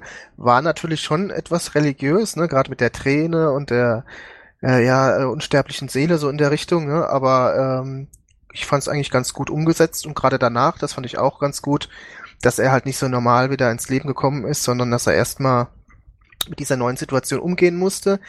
Grundsätzlich muss ich aber sagen, ich fand den Stamets, der war mir in der Staffel ein bisschen zu sehr im Hintergrund. Also der ist so mitgelaufen, äh, durfte mal was Kluges sagen, aber ich fand ihn im Vergleich zur ersten Staffel ein bisschen äh, marginalisiert, muss ich sagen. Also ich hätte gerne noch ein bisschen mehr von Stamets gesehen. Der war ein bisschen sehr stark zum Statisten geworden. Ja, ich glaube, das ist ein allgemeines Problem von Discovery. In 13 Folgen, die ja dann immer irgendwie durch irgendwelche Umstände dann 14 oder 15 werden, das ist verdammt wenig Zeit. Und sie haben versucht, das so ein bisschen mit diesen Short-Tracks abzufedern, um ein bisschen noch was für Tilly nachzuschieben, ein bisschen was für Saru nachzuschieben. Das war zwar früher auch manchmal ein bisschen altbacken und ne, wenn man so TNG und Deep Space Nine anguckt, da war auch nicht alles grün aber trotzdem konnte, konnten sich die Serien dann alles leisten, okay, wir machen jetzt eine Dex-Folge oder eine War-Folge oder eine Jordi LaForge sucht die Liebe-Folge und fällt wieder auf die Nase. Das, das klappt irgendwie bei diesen 13 Folgen im Jahr nicht. Ich hatte zum Beispiel auch das Gefühl, Tilly war zwischendurch total weg. Ash Tyler hätte wahnsinnig spannend sein können im Tandem mit Kalber. Da hatte ich zwischendurch gedacht, oh, jetzt setzen sie wirklich eine total spannende Story auf. Ein Mörder und sein Opfer, ähm, so als Analogie für in den USA wird ja momentan diskutiert, ob man Schwerkriminellen, die im Gefängnis eine Haftstrafe verbüßt haben, ob die danach ihr Wahlrecht wieder bekommen sollen. Ja, also kann sich eine Gesellschaft mit ihren Straftätern wieder versöhnen. Da hatte ich gedacht, oh, da gehen sie vielleicht hin. Da gab es ja mal diese kurze Szene, wo wo es richtig geknallt hat und wo die beiden gemerkt haben, oh, wir sind eigentlich in einer ziemlich ähnlichen Situation. Aber dafür ist dann keine Zeit. Leider. Ja, wobei, wenn du Ash Tyler ansprichst, der war wirklich die äh, verstänkteste Person in der Staffel, finde ich. Also irgendwie, äh, wenn der nicht da gewesen wäre, was hat er groß gemacht? Gut, am Ende die Klingonen geholt, und ansonsten, es war Leland, hm, ansonsten fällt mir jetzt nichts groß ein, ganz ehrlich. Ja, also ich fand auch Tyler als mehr oder weniger überflüssig. Genauso wie Cornwall, die auch immer so mal auftaucht, dann mal wieder nicht. Großartig von Bedeutung ist jetzt auch nicht gewesen. Ähm, was ich auch sehr enttäuschend fand, war, wie du gesagt hast, Tilly. Also so Tilly hat eigentlich in der Staffel eigentlich, so abgesehen von den ersten zwei, drei Episoden, eigentlich gar keine großartige Entwicklung genommen. Am Schluss war sie sogar sehr nervig und äh, auch über, überzeichnet auch sehr stark. Das fand ich sehr schade, äh, wenn wir jetzt schon bei den ganzen Charakteren sind. Wie gesagt, Stamets fand ich, hat fast gar nicht stattgefunden, immer nur so am Rande. Wen ich sehr stark fand, abgesehen von Pike, war Amanda fand ich, das war mit so die beste Charakterentwicklung überhaupt in der Staffel, weil ich finde, das war jetzt wirklich ein Mehrwert äh, äh, im Vergleich zu TOS, dass man eben äh, diese Frau von Sarek, die immer so ein bisschen unterwürfig gewirkt hat früher, immer immer sehr zurückhaltend, dass die wirklich auch sehr stark äh, emanzipiert gewirkt hat und man auch diese Beziehung zwischen Sarek und Amanda viel besser versteht jetzt als äh, in den alten äh, Serien und Filme von daher fand ich das richtig stark. Aber ansonsten, wie gesagt, wir kommen ja gleich nochmal zu Burnham, war halt fast alles äh, auf Burnham und Spock äh, bezogen. Pike können wir auch nochmal drüber sprechen. Aber so von den Nebencharakteren fand ich, obwohl sie nicht so oft aufgetreten ist, die Entwicklung von Amanda, die Darstellung eigentlich noch mit am besten. Da bin ich total d'accord. Also ich fand auch jetzt das Innenleben dieser Familie Sarek mal beleuchtet zu sehen und auch mit dieser Intensität beleuchtet zu sehen, das hat mir auch schon in der ersten Staffel ehrlich gesagt ziemlich gut gefallen. Da gab es ja auch mit Lise diesen Rücksprung, wo sie sehr schön dieses Verhältnis zwischen Sarek und Spot, äh, Spock sehr gekonnt gerettet, gerettet haben. Entschuldigung das fand ich da, hat dem Charakter Sarek wahnsinnig gut getan und diese Staffel, genau wie du sagst, hat gezeigt, Amanda hat es in Wirklichkeit faustig hinter den Ohren und die weiß ganz genau, in was für einer Beziehung sie sich gerade befindet. Und es ist eben nicht das stille Heimchen am Herd. Und wir können auch jetzt gut nachvollziehen, warum die beiden auch zueinander gefunden haben. Und wie die ihre doch sehr schwierige Ehe arrangiert haben. Also untereinander ausgehandelt und austariert haben. Worauf ich hätte verzichten können, wäre tatsächlich die in der vorletzten Folge dieses plötzliche Auftauchen. es hat für mich nicht gepasst, dass sich Sarek explizit entschuldigt bei seiner Frau und seiner Tochter. Das passte für mich nicht ins Bild letztendlich. Und es hat halt diese ganzen logischen Probleme aufgeworfen. Ja, warum schafft es äh, Tyler Hilfe zu holen, aber nicht Sarek? Gut, ich gucke auf die Liste jetzt. Äh, wir, bevor wir über die Charaktere sprechen wollten, gab es eigentlich noch den, den Punkt Inszenierung. Und ich versuche jetzt mal gerade äh, Revue passieren zu lassen. Oder ich versuche mich in die Haut unserer Zuhörer zu versetzen. Die werden uns sicherlich tierisch Prügel geben, weil ich habe das Gefühl, seit einer Stunde erzählen wir ausgiebig, was uns alles nicht gefallen hat. Vielleicht machen wir gerade mal bei der Inszenierung einen, einen kurzen Zwischenstopp. Dann sieht die Welt wahrscheinlich ganz anders aus. So ist es. Also was die Effekte angeht, was die Musik angeht, kann man da eigentlich alles, bis auf vielleicht ein bisschen zu viele Lens-Flare-Effekte, aber da kann man eigentlich zufrieden sein. Da ist Discovery auf der Höhe der Zeit, muss man sagen. Effekttechnisch gibt es eigentlich nichts zu meckern. Da haben sie auch ein paar schöne Sachen gebracht. Also das war wirklich gut. Äh, fürs Fernsehen auch die Endschlacht, klar, vielleicht manchmal übertrieben, aber vom Effekt Feuerwerk her, vom Gewitter her, top. Ja, das sehe ich genauso. Also es ist wirklich überragend, was da aufgeboten wird äh, an Effekten, auch, auch ich finde die Kameraführung, äh, bis auf vielleicht ganz wenige Ausnahmen, richtig gut auch, wie das gemacht wird, äh, sehr viel Dynamik drin. Die Lensflares kommt immer auf den äh, auf den jeweiligen Regisseur an. Ich hatte das Gefühl bei der Einfolge, ich glaube, es war ähm, If Memory Reserves, war glaube ich mal extrem. Ansonsten war es okay. Gerade auch wenn äh, Jonathan Frakes da äh, Regie geführt hat, da gibt's wirklich überhaupt nichts zu meckern. Auch die Kostüme sind ganz toll geworden, auch die Original-Uniformen äh, ähm, sehr gut äh, nachgearbeitet, neu interpretiert. Auch über die Enterprise haben wir ja auch ganz ausführlich auch was geschrieben. Ist auch ganz gut gemacht worden. Da hätte man vielleicht an einigen Stellen noch ein bisschen was, vielleicht noch ein bisschen mehr im Original sich orientieren können, aber generell ist das wirklich auf Top-Niveau, hat wirklich äh, Kinofilm-Niveau. Da gibt's wirklich überhaupt nichts zu meckern. Ich habe die Tage nochmal drüber nachgedacht. Wir haben ja diese Diskussion über die Enterprise, haben wir ja schon mal geführt vor zehn Jahren als die J.J. Ähm, Abrams Filme ins Kino kamen. Und ich musste die ganze Zeit drüber nachdenken. Ich glaube, wenn die Enterprise fürs Kino damals so ausgesehen hätte, wie die jetzt für Discovery, hätten wir ganz, ganz wenig äh, Widerstand geleistet gegen diese neue Interpretation. Oder zumindest viel weniger, hätte es viel weniger Geschrei gegeben. Liege ich da richtig oder? Was? Vulkan zerstört? Bist du wahnsinnig? Das geht doch gar nicht. äh, okay, ich wollte mich jetzt auf den, den Aspekt des Produktionsdesigns gerade beschränken. Natürlich. ja, äh, Langstreckentransporter sind das Sporennetzwerk des ähm, Kelvin-Universums. Ja, ich denke auch. Also die J.J. Äh, Abrams äh, Enterprise ist natürlich schon extrem man sagt ja immer, die Apple Bridge äh, ist halt schon sehr weiß auch alles. Ich, mir hat die Brücke damals nicht gut gefallen. So die Korridore, Transporterraum und so war okay. Gut, der Maschinenraum am Anfang war eine Katastrophe mit dieser äh, Brauerei, was das glaube ich war. Mhm. Und äh, auch, auch die Shuttle-Rampen und so, das war mir alles ein bisschen zu, äh, weiß auch nicht, es war nicht Star Trek. Also ich habe in dem Film gesessen vor zehn Jahren und schon nach den ersten fünf Minuten, als dann der, der Captain da von der Kelvin da in das Shuttle gegangen ist und das war alles so dreckig und äh, das war kein Star Trek. Ja, also das hat einfach das Flair gefehlt. Das habe ich gleich gemerkt. Die Enterprise war dann im Wesentlichen die Korridore, wie gesagt, fand ich okay. Die Brücke hat mir gar nicht gefallen. Da finde ich jetzt die Enterprise in Discovery viel besser. Die Korridore waren jetzt nicht so mein Fall, weil die zu nah an Discovery waren. Wobei das mit den ähm, diesen roten Gittern ganz gut gemacht war. Aber die Brücke hat mir, hat mir eigentlich sehr gut gefallen, muss ich sagen. Äh, was man sonst so gesehen hat, war, war okay, ja. Was du bei der Abrams Enterprise natürlich hattest, war, die war schon hell, ne? Das ist das, was mir bei Discovery am Anfang der Staffel ein bisschen gestört hat, dass sie so dunkel war. Auch die Enterprise-Brücke, glaube ich, war jetzt nicht so hell und bunt, wie wir sie aus TOS-Zeiten kannten. Ja, das stimmt. Mhm. Ähm, ja, ich bin da so ziemlich hin und bin so ziemlich hin und her gerissen.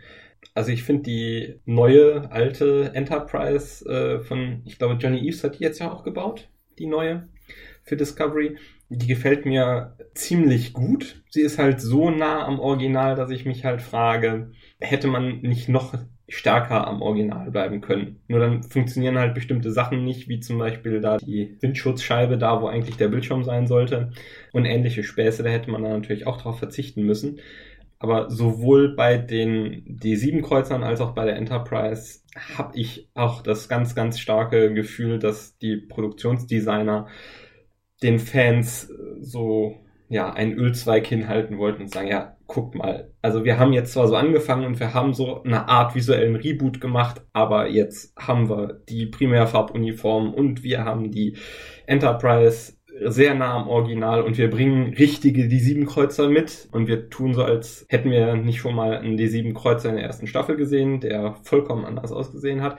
Das fand ich, alle, oder auch die, die neu gestalteten Klingonen, die gehören natürlich auch dazu wo man so den, den Ölzweig ausgestreckt hat, um zu sagen, wir sind zwar anders, aber wir haben verstanden, ihr fandet das nicht so toll in der ersten Staffel. Wo ich mit meinem Hirn immer noch nicht hinterherkomme, ist dann den Einstieg in die Talusianer-Folge, ne, If Memory Serves. Ich habe mich tierisch darüber gefreut, wie der Recap tatsächlich The Cage verwurstet hat und dann die Überblendung auf Ensign Mount. Und habe danach dann aber die ganze Zeit da gesessen und gedacht, eigentlich wäre es doch für Discovery konsequenter gewesen, wenn sie all diese Cage-Folgen mit der neuen Besatzung, mit dem neuen Produktionsdesign quasi nachgespielt hätten. Traut sich niemand was dazu zu sagen. Ja gut, ich meine, wenn man jetzt natürlich es so sieht, äh, wenn du jetzt hergehst und die Star Trek Folgen, ich habe mir das neu überlegt äh, bezüglich, wenn ich mein Kind mal vorsetze, in chronologischer Reihenfolge siehst, dann kommst du zu Sir Cage, dann kommst du zu Discovery und dann kommst du wieder zu Talos 4 Tabu. Und dann denkst du dir natürlich, mm, ja, okay, ist ein ziemlicher Bruch. Also insofern äh, hätte es vielleicht funktioniert, aber ja, Auf der anderen Seite hätten die meisten Fans dann wahrscheinlich gesagt, was macht ihr da?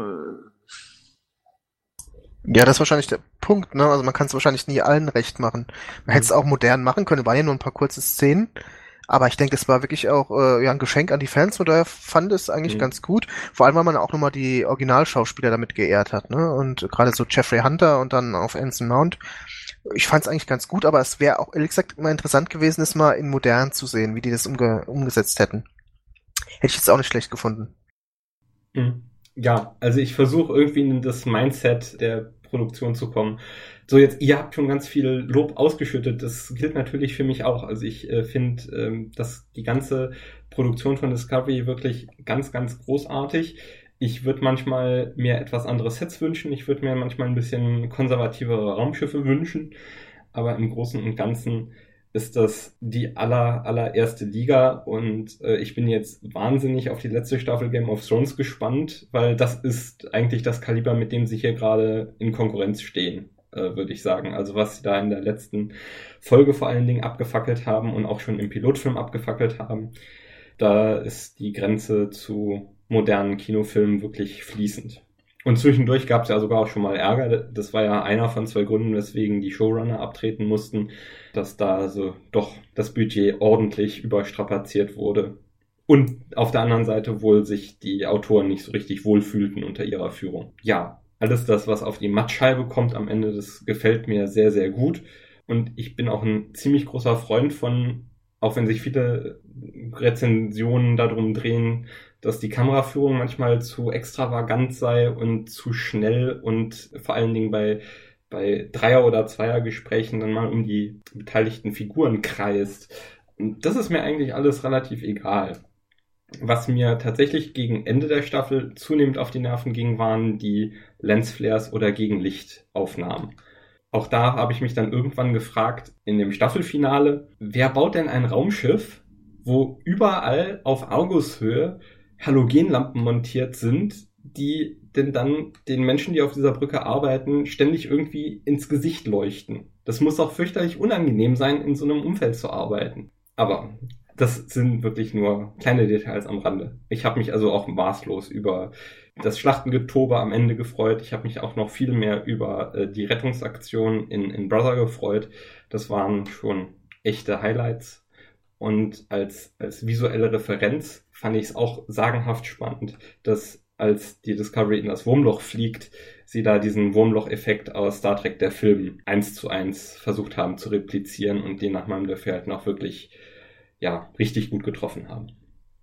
Ist natürlich ein Gra äh, also eine Gratwanderung. Man muss natürlich irgendwie das Original ehren. Auf der anderen Seite sind wir halt im Jahr 2019 von daher, äh, wenn jetzt dann die Raumanzüge die Helme automatisch ausfahren, was sie früher nicht getan haben, auch nicht bei Next Generation oder so, wenn man auch mal an, an der erste Kontakt oder so denken, oder dass die vielleicht jetzt irgendwie irgendwelche ähm, äh, Computerkonsolen haben, die in der Luft quasi sind, ne? also so holographisch mäßig und das hatten sie halt früher äh, nicht oder in dem Fall in der Zukunft dann. Ich denke, darüber kann man ein bisschen hinwegsehen, das muss man auch. Ja, ist man ist ganz klar, dass man nicht mehr mit der Technik von den 90ern kommen kann und schon gar nicht mit der von den 60ern. Äh, da muss man, glaube ich, auch ein bisschen äh, offener dafür sein. Und generell finde ich, haben sie das ganz gut gemacht. Wie gesagt, diese Kamerafahrten um die Person finde ich jetzt auch ganz gut. Was mich auch ein bisschen gestört hat, waren immer diese extrem hellen Fenster. Ne? Also wenn die im Weltraum sind, da erwartet man ja auch so ein bisschen mehr Weltraum, Dunkelheit und dann kam halt in fast jeder Einstellung, gerade im, im äh, Raum oder im, im, im äh, Quartier von, von Pike, kam dann halt ständig irgendwelche Sonnenstrahlen durch und das hat mich ein bisschen genervt. Ansonsten finde ich es aber von der äh, optischen Umsetzung wirklich äh, grandios gemacht. Pike hatte ja tatsächlich mehrfach in der Staffel einen Heiligenschein. Also in Form genau. entweder, äh, entweder in Form von Warpsternen, genau diesen, diesen God Rays, von denen du gerade eben gesprochen hast, die durchs Fenster kamen. Also da haben sie mehrere äh, Einstellungen entweder bewusst gesucht und gefunden oder es war ein Zufall. Aber da ja Pike der äh, bekennendste religiöse Charakter in dieser Staffel war, war das vielleicht sogar Absicht. Und da war sie wieder, Science vs. Faith. Aber ohne irgendeine sinnvolle Aussage dahinter. Also jedenfalls keine Botschaft, an der ich mich jetzt irgendwie abarbeiten könnte. Dann musst du doch selber interpretieren, hat man doch vorhin das Thema. Ja, ja. Das war wahrscheinlich das Gegenstück äh, zum Lorca, der ja immer diese, der konnte ja nur in der Dunkelheit da immer sitzen, ne, weil er ja irgendwie diese Augenkrankheit hatte und der Pike ist eben der helle, der gute, der der helle Ritter quasi, ne, der sche äh, scheinende Ritter im Vergleich zu Lorca. Vielleicht sollte das, ob das jetzt bewusst war oder nicht, aber ich könnte es mir vorstellen, dass dementsprechend vielleicht so gemacht wurde. Das war in der ersten Folge auch schon so, wo der Pike auf die Brücke kam. Der war ja quasi in seiner hellen Uniform äh, vom ersten Moment an quasi das Leuchtfeuer in der Mitte. Hm, das gefällt mir sehr, sehr gut. Ja, jetzt könnten wir noch ein bisschen über die verschiedenen Charaktere sprechen. Einige haben wir ja schon angesprochen. Vielleicht heben wir uns die Burnham für den Schluss auf und fangen vielleicht erstmal mit ein paar positiven Dingen an. Wir haben ja eben schon über ihn gesprochen. Captain Pike fand ich äh, sehr gut gelungen, abgesehen davon, dass der Schauspieler überragend gespielt hat und ihm auch extrem ähnlich gesehen hat. Das fand ich wirklich sehr erstaunlich. Gut, die haben ihm extra die, die äh, grauen Haare ein bisschen gelassen. Es sind ja, glaube ich, drei Jahre oder wie viele Jahre waren es zwischen äh, zwischen Cage und, und der ähm, und Discovery. Das haben sie eigentlich sehr, sehr gut gemacht.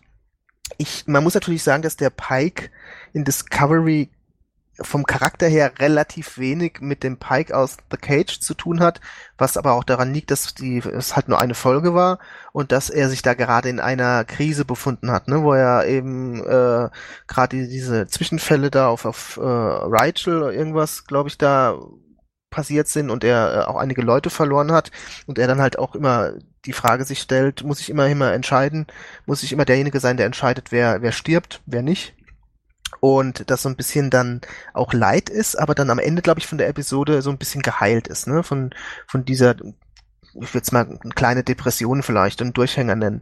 Der Pike, den wir halt sehen in Discovery, ist halt genau das Gegenteil. Der ist sehr optimistisch, er ist sehr entschlossen, er kann Entscheidungen treffen. Und äh, wie gesagt, ich fand ihn ähm, sehr angenehm. Er, äh, ja, er verkörpert quasi viele positive Eigenschaften von den äh, anderen Captains. Sehr viel Picard sicherlich. Vielleicht noch ein bisschen dynamischer in Richtung Kirk. Äh, so auch dieser Entdeckergeist vielleicht den Archer hatte. Das mütterlich oder väterlich in dem Fall von, von Janeway. Das fand ich sehr gut. Mir war er an einigen Stellen manchmal ein bisschen zu nachsichtig, gerade wenn ihm Burnham über den Mund fährt oder wenn äh, seine Befehle einfach ignoriert werden wie von Spock dass er jetzt die Leute nicht bestraft, ist klar, aber man hätte vielleicht nochmal in einem Gespräch sagen können, also so geht's nicht. Das hat mir manchmal ein bisschen gefehlt, so noch ein bisschen härter an einigen Stellen, aber generell fand ich das echt einen, einen sehr tollen Charakter auch. Ja, dann, dann mache ich da mal weiter. Ähm, also die Vorstellung jetzt, ähm, es gibt ja momentan eine Petition, die haben wir leider noch nicht auf unserer Webseite verlinkt, stelle stell ich gerade fest. Es gibt ja eine Petition, die die Abenteuer von Nummer eins Spock und natürlich Pike gerne fortgesetzt sehen möchten, mindestens mal so als Miniserie. Das kann ich sehr, sehr gut verstehen. Also ich bin auch ein großer Fan des äh, Schauspielers und der Interpretation von Pike ja, man muss drüber wegsehen, dass dieser Pike relativ wenig mit dem Jeffrey Hunter Pike zu tun hat. Aber ich denke, die Charakterisierung dieser Figur ist auch ein Stück weit so diesem Zeitgeist geschuldet, mal zu zeigen, wie funktioniert denn so ein Servant Leader? Ja, also diese, dieses neue Führungsideal ich bin nicht so der autoritäre Chef, der irgendwie nach unten durchdrückt, was zu tun ist, sondern vor allen Dingen dafür sorgen möchte, dass meine Untergebenen oder meine Mitarbeiter ja sich selber entfalten können und mit ihrer Kreativität und ihrem Tatendrang äh, das Gesamtwohl ja dieser Organisation oder dieses Raumschiffs oder dieser Mission nach vorne bringen. Ich glaube, das ist so die Idee, die die Autoren hatten beim Anlegen dieser Figur, wo es dann tatsächlich immer wieder mal ein bisschen knirscht ist natürlich die Tatsache, dass wir es mit bei Starfleet mit so einer halb militärischen Organisation, mit einer Befehlshierarchie, mit einer äh, Linienorganisation letztendlich zu tun haben.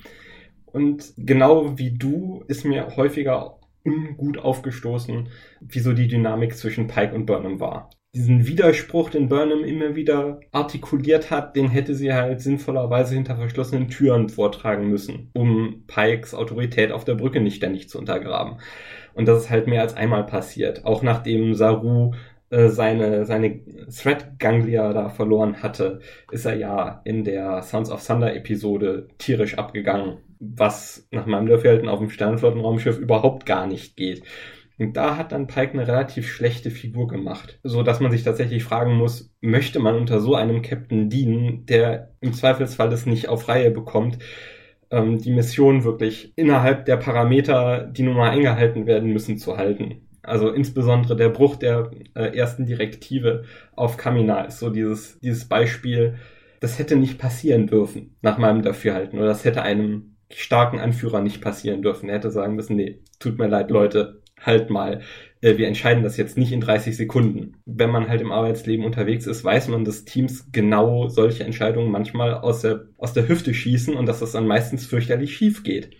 Hm, Pech gehabt. Aber im Großen und Ganzen bin ich auch bei dem bei der Figur und bei dem, bei dem Schauspieler ein ganz großer Fan und würde mich natürlich freuen, wenn es irgendeine Konstellation gäbe, wo wir die nochmal wiedersehen können. Und ähm, unterm Strich war das sicherlich eine, eine tolle Bereicherung und hat auch viel dafür getan, dass sich diese Staffel deutlich mehr nach einem klassischen Star Trek äh, einer Ensemble-Show angefühlt hat, äh, wie das eben noch in der ersten Staffel der Fall war. Weil äh, Pike es geschafft hat, alle Charaktere und Figuren, die da um ihn rum waren, irgendwie sinnvoll einzubeziehen und dass wir ein bisschen mehr von der Brückenbesatzung mitbekommen haben. Da ist er tatsächlich so, wie du sagst, der, der väterliche Typ irgendwie.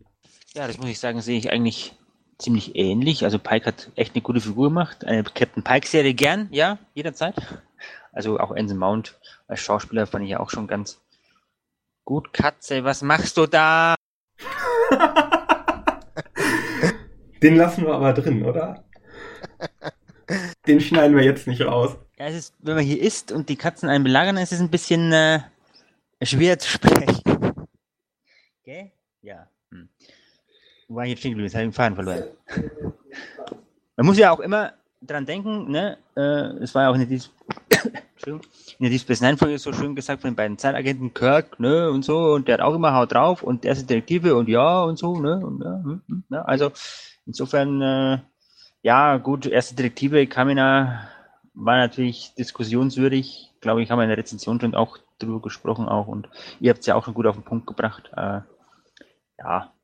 Äh, ich wollte hm, das jetzt nicht, weil oberste Direktive im Kontext von Star Trek so heilig ist. Das wollte ich gar nicht ähm, dabei so in, in den Fokus schrücken, sondern Pike sagt ja selbst, wir müssen diese Mission unter folgenden Parametern erledigen. Und diese Grenzen dürfen wir jetzt nicht überschreiten, wenn es äh, daran geht, diese, diese Mission auf Linie zu bringen. Und es dauert eben, keine Ahnung. Ja, aber wenn Burnham doch sagt, es geht nicht anders, Mensch.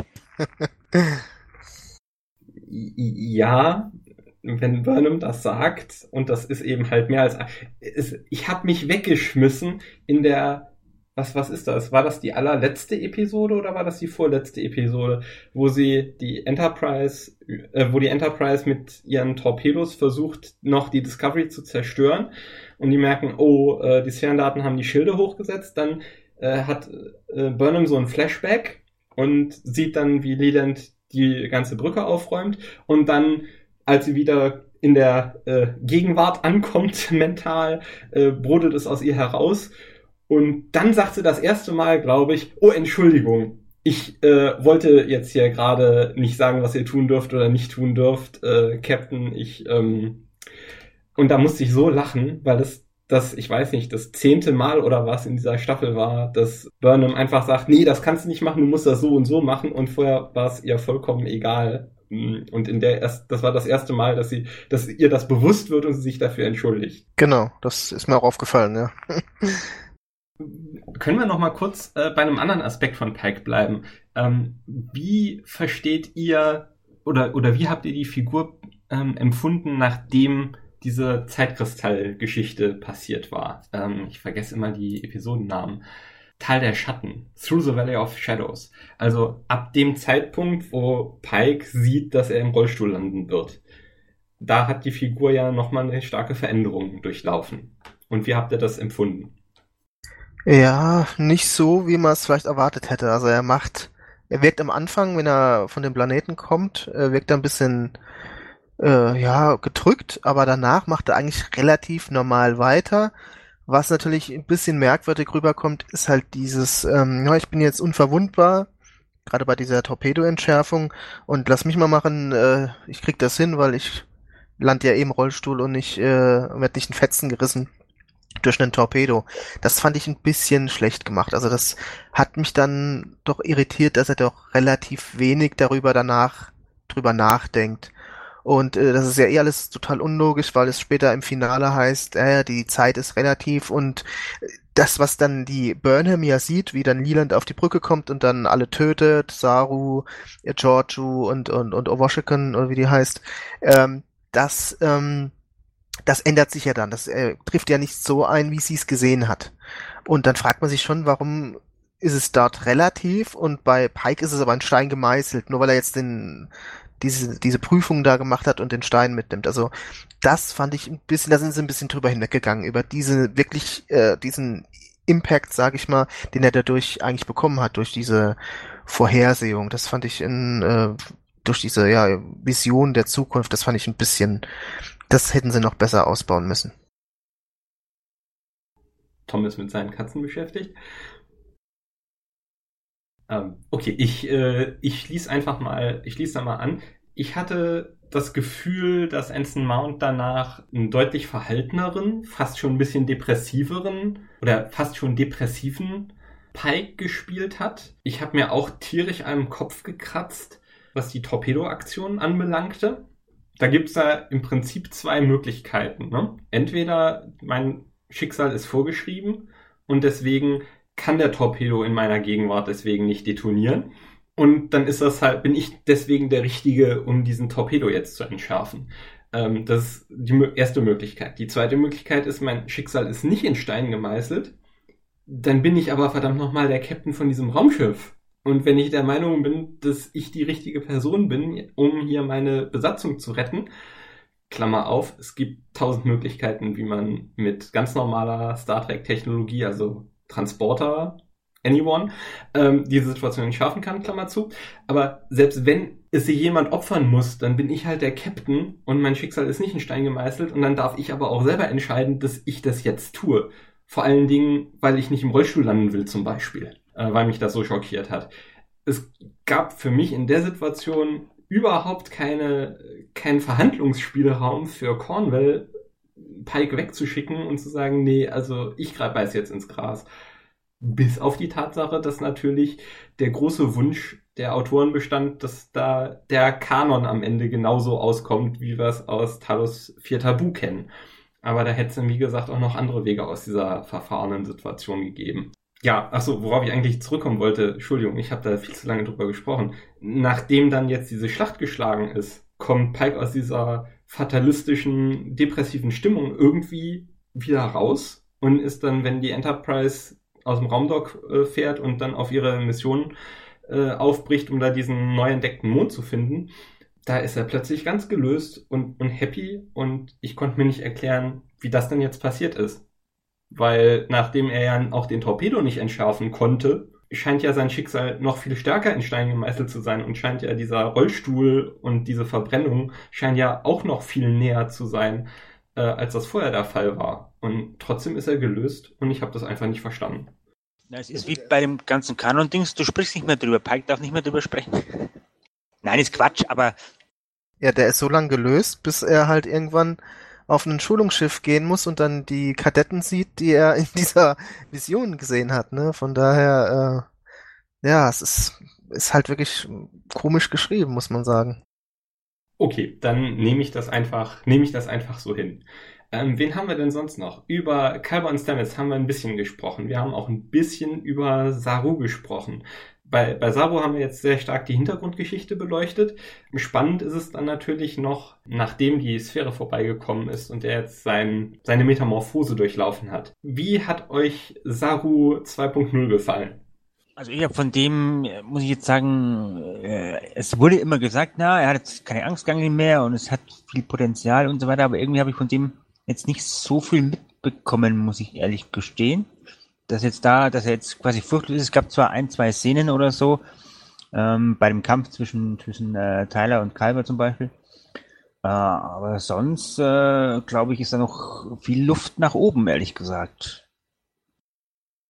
Ja, sehe ich ähnlich. Also er hat ja bis zu diesem Metamorphose-Ding da, Wahari oder wie das heißt, äh, war es eigentlich eine recht gute Staffel für Saru, wo man wirklich auch ähm, eine gute Entwicklung gesehen hat und man hat da wahrscheinlich dann vorgebaut, dass er dann wahrscheinlich in der dritten Staffel dann äh, Captain werden wird, weil mit einem Angsthasen als Captain will wahrscheinlich keiner durch äh, den Weltraum reisen. Ich, ich fand es schon wenn man mal seine Persönlichkeit nimmt, schon äh, merkwürdig, dass er zum ersten Offizier geworden ist bei der Discovery. Ich kann es mir nur so erklären, dass der Lorca sich vielleicht gedacht hat, er nimmt jetzt mal so ein Weichei, den kann er schon rumkommandieren, der gibt ihm keine Widerrede. Das ist das Einzige, was ich mir erklären kann, warum ein Saru ähm, so wie wir ihn kennengelernt haben, warum der mit einer Kommandofunktion betraut wird als erster Offizier. Ähm, bis zu diesem Prozess war es eigentlich recht gut. Ich habe dann auch so das Gefühl gehabt, er könnte vielleicht mal als Gegenspieler aufgebaut werden, weil er doch sehr aggressiv gewirkt hat und äh, fast schon böse. Ähm, aber so im Nachhinein ähm, finde ich die Entwicklung ganz spannend. Aber man muss natürlich schon sagen, dass sie dann halt mit der Staffel Mitte nicht mehr viel passiert ist. Ne? Also er hat einen ganz guten Captain abgegeben, aber großartig ähm, hat man es eigentlich nicht mehr weiterverfolgt. Was ich halt total lächerlich fand, war dieses ähm, diese angedeutete enge Beziehung zwischen Burnham und äh, Saru, wo er dann halber am Sterben war und dann, oh, ich liebe sie, wo man sich natürlich mal fragt, erstens mal, warum sie sich danach im Deutschen immer noch siezen, ne? Das hat gut, das ist so ein altes Problem, das hat man ja auch bei Deep Space Nine gehabt, wenn sich Begier und äh, und ähm, O'Brien dann die ganze Zeit siezen oder Data und ähm, LaForge aber man hat, man sieht auch danach nie, dass sie mal was privat zusammen unternehmen, sondern es ist immer eigentlich eine sehr starke Arbeitsbeziehung und dieses ganze äh, Gedöns, was man da gemacht hat, die sind so eng miteinander verbunden wie Bruder und Schwester, das war einfach nur unglaubwürdig. Da, davor und auch danach. Das hat man schlecht gemacht. Das hätte man einfach anders da ähm, vorbereiten müssen. Und auch danach fand ich es dann einfach, hat sich eigentlich in der Beziehung nicht viel geändert. Die haben ganz gute Arbeitsbeziehung zueinander, aber jetzt großartig, dass sie wie Schwester und Bruder sind, das nee, ist überhaupt nicht so der Fall. Vor allem aus der ersten Staffel raus hat sich das überhaupt nicht ergeben. Da waren sie sich quasi am Ende, ja, was heißt am Ende, aber die waren sie eigentlich eher so Spinnefeind und so. Also bin ich voll bei dir. Also, dass die plötzlich, ja, ja, wir lieben uns und was, ja, Bruder, Schwester, nee, passt, hat wirklich nicht gepasst. Okay, ich bin tatsächlich in die zweite Staffel schon gekommen mit so einem Gefühl von, ähm, dass das kaputte Verhältnis zwischen Saru und Burnham ist wieder geflickt. Ne? Also in dem Moment, wo sie ihm das Teleskop von Giorgio überlassen hat und dann über die ganze Staffel hinweg sie ja dann die Auseinandersetzung hatten mit Lorca, den zu enttarnen im Spiegeluniversum, äh, gab es ja auch nochmal so eine kleine haklige Situation, wo sie ja Kelpianer essen musste und es äh, Saru nicht erzählen wollte. Das war ja so die, das erste Mal wieder so ein Stresstest ihrer Beziehung. Das, da sind sie auch ganz ordentlich rausgekommen. Deswegen hatte ich eigentlich schon das Gefühl, ja, die gehen jetzt auf Augenhöhe in die zweite Staffel rein. Ähm, jetzt müsst ihr mir aber mal erklären, vielleicht habe ich das verkehrt mitbekommen. Ich meine mich erinnern zu können, dass ihr beide gesagt hattet, ja eigentlich hier ähm, die Folge, in der äh, Saru sein, seine Metamorphose durchläuft, das sei eine starke Episode gewesen oder habe ich das eben verkehrt verstanden?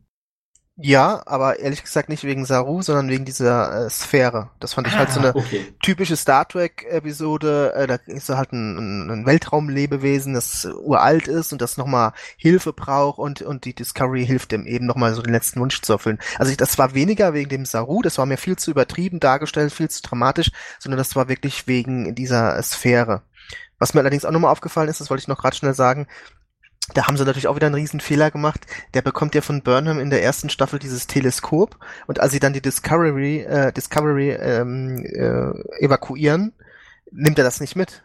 Also der lässt es einfach liegen, nimmt irgendwas oh, anderes mit. Ja. Das ist genau wie äh, in Star Trek 7, äh, als der Picard dann sein, äh, am Schluss, nachdem die Enterprise abgestürzt ist, als er dann sein äh, Familienbuch sucht und dann äh, nimmt er dieses Artefakt, was er äh, von Professor Galen heißt er, glaube ich, bekommen hat, mhm. wo er noch ganz begeistert war, oh, das ist so viel wert. Und das legt er dann einfach so neben zur Seite, wie wenn es irgendein Stück Müll wäre und nimmt dann nur sein, äh, sein Buch damit, ne? Das war auch so ein Fehler. Also das hätten sie nochmal zeigen müssen, wie er dieses Teleskop dann auch nochmal mitnimmt, ne? Ja, habe ich gar nicht dran gedacht. Sehr gut. Äh, ich glaube, Picard ist auch den, den Minta, äh, Mintakana-Teppich, der äh, an seinem Stuhl hängt, lässt er, glaube ich, auch liegen und der taucht dann trotzdem in First Contact wieder auf. Naja. Okay, dann sind wir, was, was äh, den Charons Pfennig oder ein Oberford Charon angeht, sind wir da auf einer Wellenlänge, weil für mich hat das auch nicht wirklich funktioniert. Also das war zu viel hin und her und Burnham hat sich zu, zu sehr geziert, ähm, ihm zu helfen. Also entweder sind sie dicke und dann kann sie sich überwinden, die Ganglien abzuschneiden, oder sie sind halt nicht nah genug beieinander oder sie ist zu weich und sie kann das halt nicht. Aber irgendwie innerhalb von 30 Sekunden dreimal rein und raus in die Kartoffeln, das fand ich etwas seltsam der, der neue Saru ist auf jeden Fall äh, kapitänsfähig und ich hatte auch das Gefühl, dass er so aufgebaut würde. Hab mich dann wahnsinnig darüber gewundert, dass ähm, in der vorletzten Episode, als Pike quasi die Rangfolge für die Discovery neu ordnen wollte, dann nach seinem Abtritt und dann als Vorbereitung in, für die Reise in die Zukunft, dass ihn da Saru quasi abwirkt, kurz bevor äh, Pike mit großer Sicherheit ihn zum, zum Kapitän befördern würde, also zum Acting Captain zumindest. Wie habt ihr das empfunden und was denkt ihr, dass in der dritten Staffel passiert? Ja, es, man, es ist ja typisch Discovery, ne? Also Burnham, Burnham, Burnham. Ähm, die ist natürlich jetzt super und toll. Und natürlich, ähm, was jetzt der Pike ihr quasi unterstellt, ist, weil sie ja so selbst aufopferungsvoll da jetzt ja, da in die Zukunft reisen wollte, hat sie die Qualitäten für einen Captain. Man muss einfach sagen, das habe ich auch in den Rezensionen geschrieben, die war ja in der Pilotepisode erster Offizier schon seit Jahren von äh, Giorgio, wobei ich mich immer frage, die, warum hat die eigentlich den, den Rang von Commander? Die war ja nicht auf der Akademie, oder habe ich das falsch verstanden? Die wird doch von, die will doch auf diese Wissenschaftsakademie von den Vulkaniern wird dann nicht aufgenommen und dann bringt sie äh, Sarek auf, auf die ähm, Shenzhou und dann ist er auf einmal dort Offizier. Also ich weiß nicht, die muss ja dann irgendwann mal die Sternflottenakademie äh, besucht haben. Und, und der Saru war ja, glaube ich, auch schon da. Naja, jedenfalls. Die kriegt sicher Credits anerkannt. Ja, ja, genau. Wahrscheinlich sowas, ne? In der Richtung, genau. So äh, Erasmus-Austauschprogramm oder so, keine Ahnung.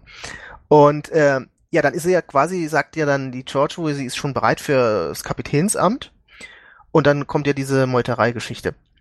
Aber wenn man jetzt mal sie mal betrachtet, gerade in der zweiten Staffel, also so einen Captain wollte ich nicht haben. Also die ist ja übermäßig emotional und äh, was sie machen kann, sie kann sich selbst in Gefahr bringen. Also sie ist aufopferungsvoll, das stimmt, und ist bereit, da auch ein Risiko einzugehen. Nur als Captain, da gibt's ja eine ganz tolle Folge von, ich glaube, Beförderung halt, nee, radioaktiv ist das, glaube ich, ne? Von, von äh, Next Generation, wo die Troy eben den Commander ablegen will, sie ist ja noch Lieutenant mhm. Commander, mhm. und muss dann äh, als Prüfung äh, Jordi in den Tod schicken, mehr oder weniger, ne? Also auf einer äh, auf einem Holodeck-Simulation, äh, weil er irgendwie dann in einer Jeffrey-Säure irgendwie ein, ein Leck dicht machen muss, was radioaktiv ihn verstrahlt. Und dann sagt er der Riker, ja, sie kann es nicht. Und sie kann es dann aber doch. Und darum geht es ja dass man eben auch in so einer Situation als Captain mal Entscheidungen treffen muss, wo man eventuell auch sagt, da muss jetzt einer für die anderen eben seinen Kopf hinhalten. Und es ist aber nicht der Captain, weil der Captain eine andere Aufgabe hat. Und das kann Burnham nicht. Also die heult ja die ganze Zeit rum. Es gibt ja diese Szene in Projekt Daedalus, wo sie dann äh, die Arium äh, dann durch die Luftschleuse quasi rauspusten muss, weil sonst sie stirbt, aber auch alle anderen. Und das kann sie ja nicht, da ist sie ja gelähmt. Das muss ja dann die, die Nahen machen. Und da muss ich sagen, also die ist total ungeeignet als Captain, weil sie kann keine Entscheidungen treffen. Die ist ähm, übermäßig emotional. Sie kann ähm, da nicht abwägen und, und vom Kopf her entscheiden, was er in der ersten Staffel irgendwie noch konnte. Da war sie total unemotional. Aber die ist so von ihrem Charakter her absolut unwürdig als Captain. Ich würde sie noch nicht mal als erster Offizier einstellen, muss ich ganz ehrlich sagen. Also die kann ihren, ihren Wissenschaftskram machen, da ist sie anscheinend sehr gut. Aber irgendwie jetzt was alle äh, kommandierenden Offiziere in Star Trek ausgezeichnet haben, Entscheidungsfähigkeit, Willensstärke auch oder auch die erste Offiziere, ja, also nimm mal den Riker, nimm Spock, nimm äh, Kira, nimm äh, Chakotay oder auch T'Pol, das hat die alles nicht. Also ich kann mir nicht vorstellen, dass die äh, äh, ein Captain sein kann. Der Saru schon mittlerweile schon eher. Er hat auch jetzt mittlerweile mehr Erfahrung und er hat jetzt wie gesagt diese Angstganglien nicht mehr und er kann auch wichtige Entscheidungen treffen, aber Burnham würde ich überhaupt nicht als Captain sehen. Ja, warum ich gerade so lange geschwiegen habe, ist, weil mir gerade so im Kopf ging. Ähm, Pike hat eine äh, Crew-Aufstellung für die dritte Staffel gemacht, hat jemand Captains angegeben. Irgendwie konnte ich mich an die Szene jetzt gar nicht erinnern. Und ich muss jetzt die ganze Zeit dran denken, am Ende von der ersten Staffel ist die Discovery doch Richtung Vulkan aufgebrochen, kurz bevor der Notruf von der Enterprise reinkam. Mit dem, mit dem, äh, mit der Intention, den neuen Captain aufzunehmen. Jetzt werden wir genau. erfahren, wer der neue Captain eigentlich äh, äh, werden sollte oder geworden wäre oder ja. Ansonsten sehe ich es aber ähnlich wie Matthias. Also Burnham ist bei weitem noch nicht so weit, um, um Captain zu sein, ne? Aber andererseits haben wir ja auch äh, in den Abrams-Filmen Kirk vom Kadetten zum Captain befördert. Oh ja, also mein, furchtbar. Ist jetzt Burnham, Burnham vom, vom, vom Nichts zum Commander, ähm, ja. Aber es ist völlig richtig. Also ich kann keine Leute in den Tod schicken, wie äh, Nan hat es gemacht. Ja, ist völlig, alles völlig richtig dargestellt, bin ich komplett 100% bei dir. Ja, also ich wundere mich auch so ein bisschen darüber, wie emotional Burnham in dieser Staffel drauf ist. Auch das war so einer der Gedanken, weswegen ich gehofft hatte eigentlich am Ende der Staffel, dass es so ein Reset gäbe, der Burnham plötzlich eine andere Lebensgeschichte spendiert, um sie aus dieser ja doch recht bemitleidenswürdigen Situation rauszubringen. Ich meine, da war ja Matthias immer sehr, sehr scharf hinterher nachzuhalten in unserem Redaktionsslack, ähm, wie häufig und mit welcher Intensität äh, Burnham wieder einen Weinkrampf bekommen hatte. Und nachdem er mich da angespitzt hatte, konnte ich das auch nachvollziehen, dass es wirklich unplausibel häufig passierte. Ja, so wie wir Burnham kennengelernt hatten in der ersten Staffel, passte es auch nicht so richtig zu ihr. Genau. Und das war sowohl, ja, also es war vor allen Dingen ein Writing-Problem und zwar auf zwei Ebenen. Das eine ist der Charakter, den wir jetzt nicht mehr für so richtig voll nehmen können als, als kommandierenden Offizier. Und das andere war halt, irgendwann fühlte ich mich auch manipuliert. Also bei dem Charons Pfennig weiß ich noch, dass ich die ganze Zeit diese absurde Sterbebettsituation von Saru mit Burnham bewusst reflektiert und dachte, oh mein Gott, äh, Jetzt drücken sie auf die Tränendrüsen und ich merkte parallel dazu, kullerte mir dann tatsächlich was die Wange runter. Dann gab's Sense of Imperfection, da habe ich dann wirklich eine Freudenträne verdrückt, als ich dann Tilly und äh, May entschlossen, dass sie sich nicht gegenseitig umbringen. Aber dann ging das immer so weiter. Und in jeder Folge ist Burnham entweder zu Recht oder zu Unrecht den, den Tränen nah und versucht auch uns emotional als Zuschauer da mitzunehmen. Und ich war dann irgendwann echt abgestumpft. Also das letzte Mal, wo das, glaube ich, bei mir noch funktioniert hatte, war tatsächlich beim Finale von Project Daedalus. Da ging es mir wirklich so wie Burnham. Ich habe beim ersten Mal gucken überhaupt gar nicht mitbekommen, dass Nahen die Luftschleuse geöffnet hat. Ähm, ich war da, stand da ein bisschen neben mir. Aber ähm, das kann man nicht jede Woche bringen. Und das zerstört die Dramaturgie und es macht halt eben, es macht eben die Figur irgendwie kaputt. Und das finde ich wirklich schade, weil im Gegensatz zu vielen anderen, die sagen, ja, Burnham kann alles, Burnham weiß alles, ich finde die Figur ganz toll. Also auch mit dieser Hintergrundgeschichte aus dieser zerrissenen Familie und so weiter. Also letztendlich das Opfer von Terrorismus, das irgendwie sein Leben wieder auf Reihe bekommt und vor allen Dingen auch in einem für sich fremden Umfeld sein Leben wieder auf die Reihe bekommen muss fand ich ganz, ganz toll. Nur äh, in dieser Staffel hat man diese vielversprechenden Ansätze nach meinem Dafürhalten nicht in die richtige Art und Weise fortgesetzt. Der Witz ist ja, dass sie ja angeblich dafür verantwortlich ist, laut Spock, dass er einen Ausgleich zwischen Emotionen und Logik gefunden hat. Es ist aber so, in der ersten Staffel wirkt Burnham wie ein Vulkanier. Man, die läuft ja auch so. Am Anfang hat sie sogar eine Frisur wie Vulkanier. Sie äh, hat diese typische Haltung, äh, verschränkt hinterm Rücken und wirkt total emotionslos, auch wenn sie mit, mit äh, Tilly am Anfang redet. Und, und dann in der zweiten Staffel ist es genau das Gegenteil. Also sie ist total immer unausgeglichen. Einmal so und einmal so. Und da frage ich mich halt schon, wie Burnham dafür verantwortlich sein kann, dass Spock gelernt hat, wie man einen Ausgleich findet. Das ist das eine. Auf der anderen Seite muss ich sagen, ich war von Anfang an enttäuscht von dieser Figur, weil ich mich noch sehr gut dran erinnern kann, wie äh, das angeteasert wurde. Ja, wir werden eine Hauptperson sehen, die äh, irgendwie in diese Rolle erst reinwachsen muss und sie kommt mit diesem ganzen ähm, Leben auf dem Raumschiff nicht so ganz zurecht. Da habe ich mir was ganz anderes vorgestellt. Erstens mal habe ich mal gehofft, es wäre vielleicht mal ein Alien, sowas wie Saru, der irgendwie mit diesen ganzen Eigenheiten der Menschen nicht so ganz klarkommt, oder oder wir sehen vielleicht jemanden wie Tilly, der von der Akademie äh, auf ein Schiff kommt und muss sich da erstmal akklimatisieren und muss sich erstmal in so eine Rolle reinfinden. Also ich habe mir was ganz anderes vorgestellt, einen ganz anderen Background, auch jetzt nicht mit mit mit, mit Sarek und so, das kam mir dann auch schnell raus aber irgendwie sowas eher vielleicht jemand, der vielleicht eher ein bisschen widerspenstig ist, der ist nicht so der glattgebügelte ähm, Sternflottenoffizier, sondern jemand, der auch mal aneckt, sowas in der Richtung, der sich dann erstmal in eine Rolle reinfinden muss, der lernen muss, wie man Verantwortung übernimmt und dann vielleicht langsam so vom äh, jungen äh, Anson zum Captain aufsteigt innerhalb der Serie. Ne? So vielleicht auch ein Überflieger wie, wie äh, Riker, der ist ja auch relativ schnell von ein paar Jahren äh, vom, vom von der Akademie zum ersten Offizier geworden oder Cap oder oder Picard ist ja glaube ich auch noch mit mit mit 28 oder so schon Captain geworden. Sowas in der Richtung hatte ich mir halt immer erhofft, aber es, dieser ganze Background von von ähm, Burnham, da steckt mir viel zu viel äh, Seven of Nine drin, dieses Reservierte am Anfang, Emotionen zulassen, da steckt mir zu viel Tippol drin. Das ist alles so in gewisser Weise vielleicht auch noch Pilana Torres noch ein bisschen reingemischt. Das ist alles schon mal da gewesen und äh, das stört mich. Da hätte ich mir wirklich was ganz anderes gewünscht, eher sowas in der Richtung Saru oder Tilly. Tja, also viele, ähm, viele Probleme, die die Figur hat, wurden, fand ich, ein bisschen entschuldbarer oder verständlicher durch die Einführung ihrer zeitreisenden Mutter. Also du hattest eben mal erzählt, ne, eine von diesen Problemen, die die Figur hat, ist, dass sie sich ständig irgendwelchen Gefahren aussetzt und sich verantwortlich fühlt.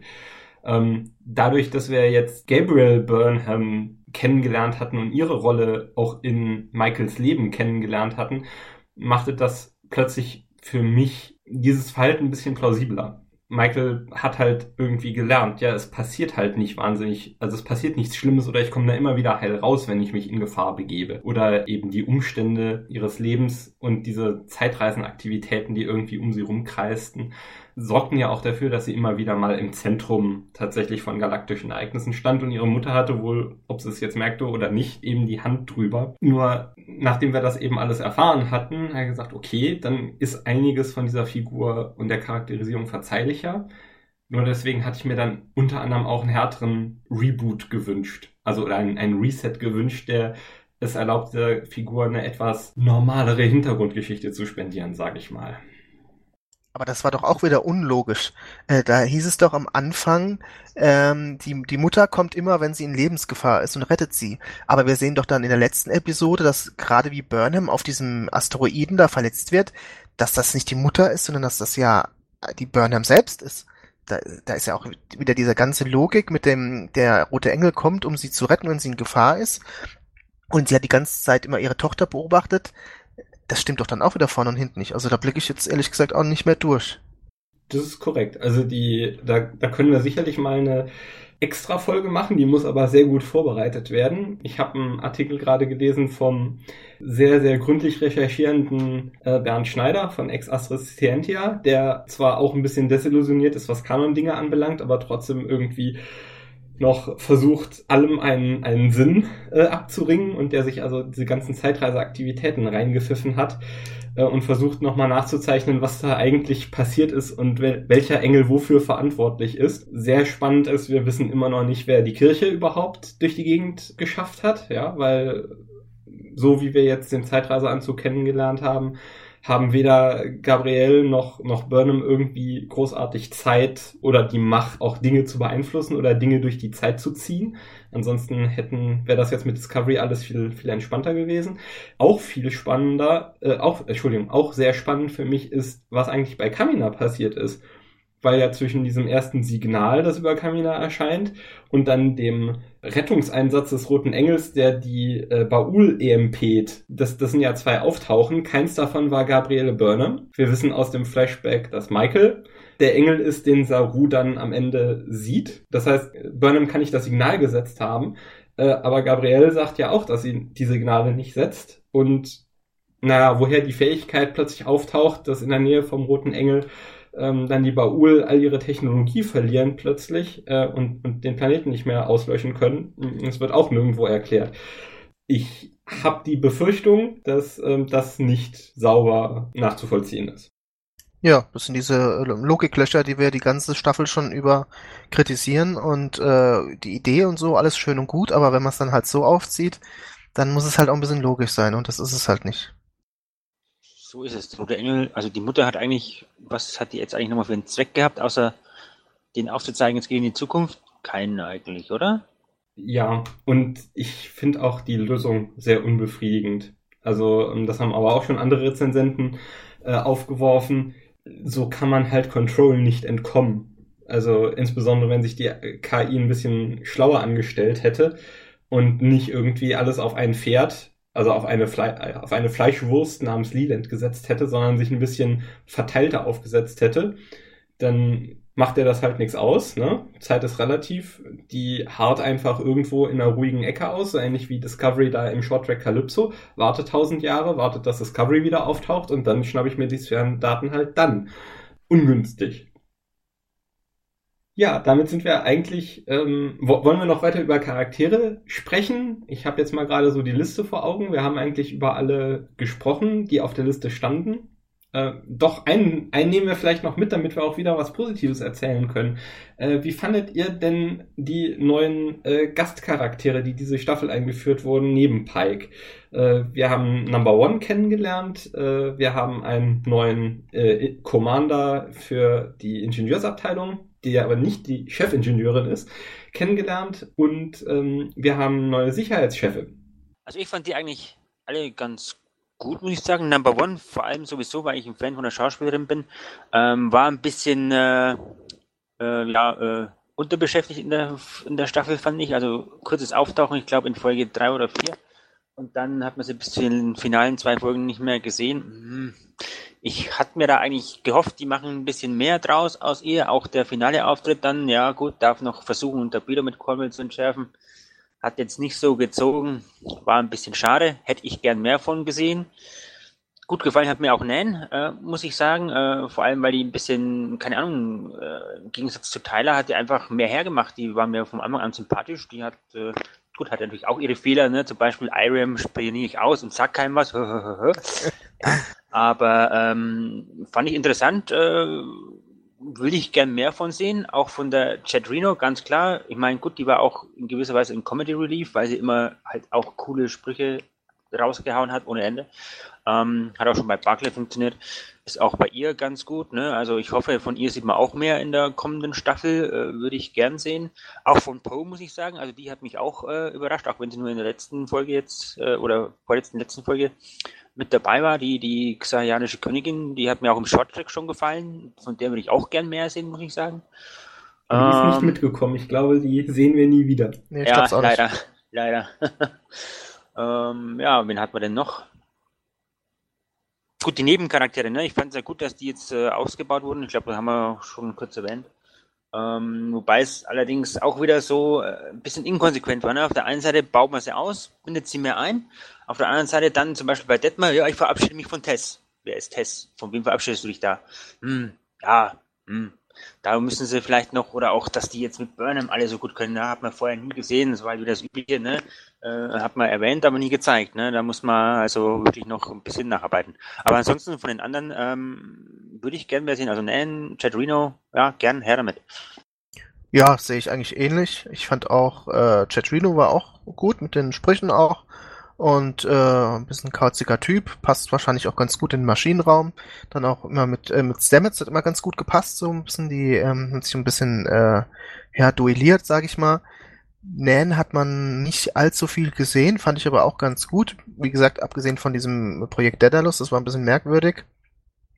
Ähm, die Folge, wie sie sich da verhalten hat, aber eigentlich auch ein ganz guter Charakter, neuer.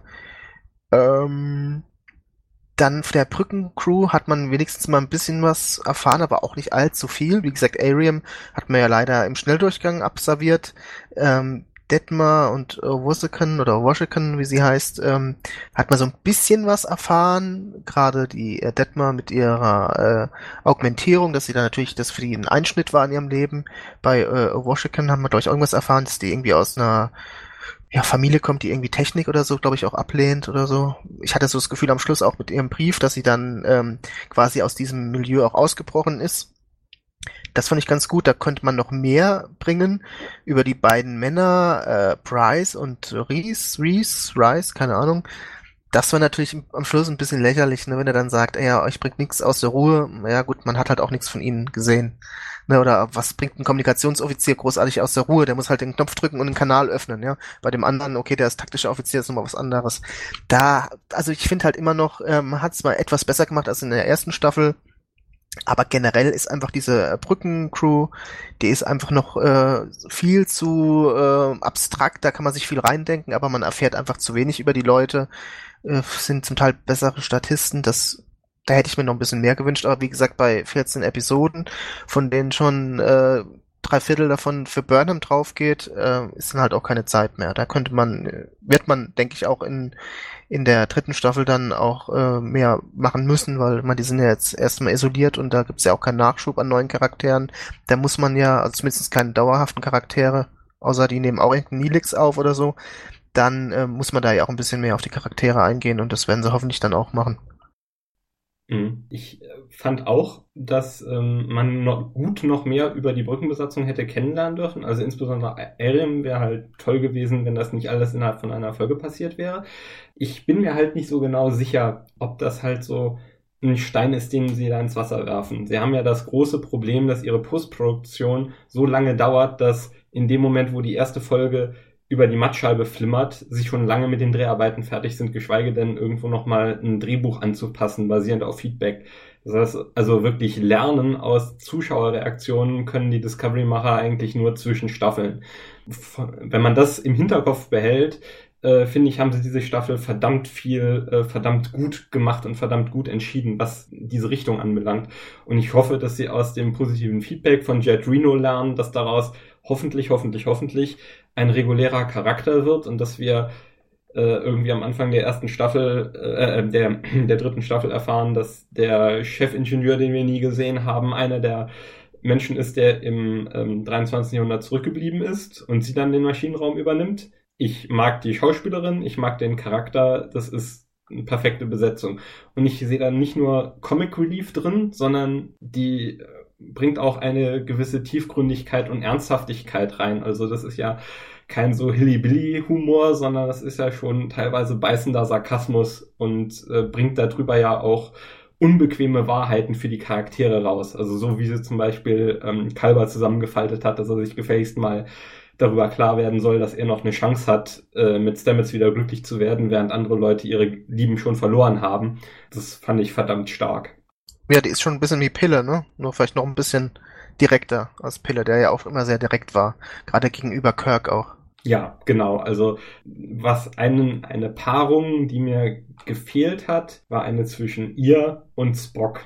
Das wäre noch mal, hätte noch mal richtig schön gescheppert, glaube ich. Bei den anderen äh, Nahen finde ich ein bisschen blass. Ich fand die Charakterisierung, dass sie damit äh, Giorgio auf diesen Rachefeldzug geht, das fand ich völlig deplatziert ähm, weil sie auf mich vorher einen abgeklärten Eindruck gemacht hatte und das war jetzt einfach nur so so so Flinten-Vibe-Gehabe. Ich fand das äh, war nicht nicht schön gelöst. Wen hatten wir noch? Linus haben wir noch.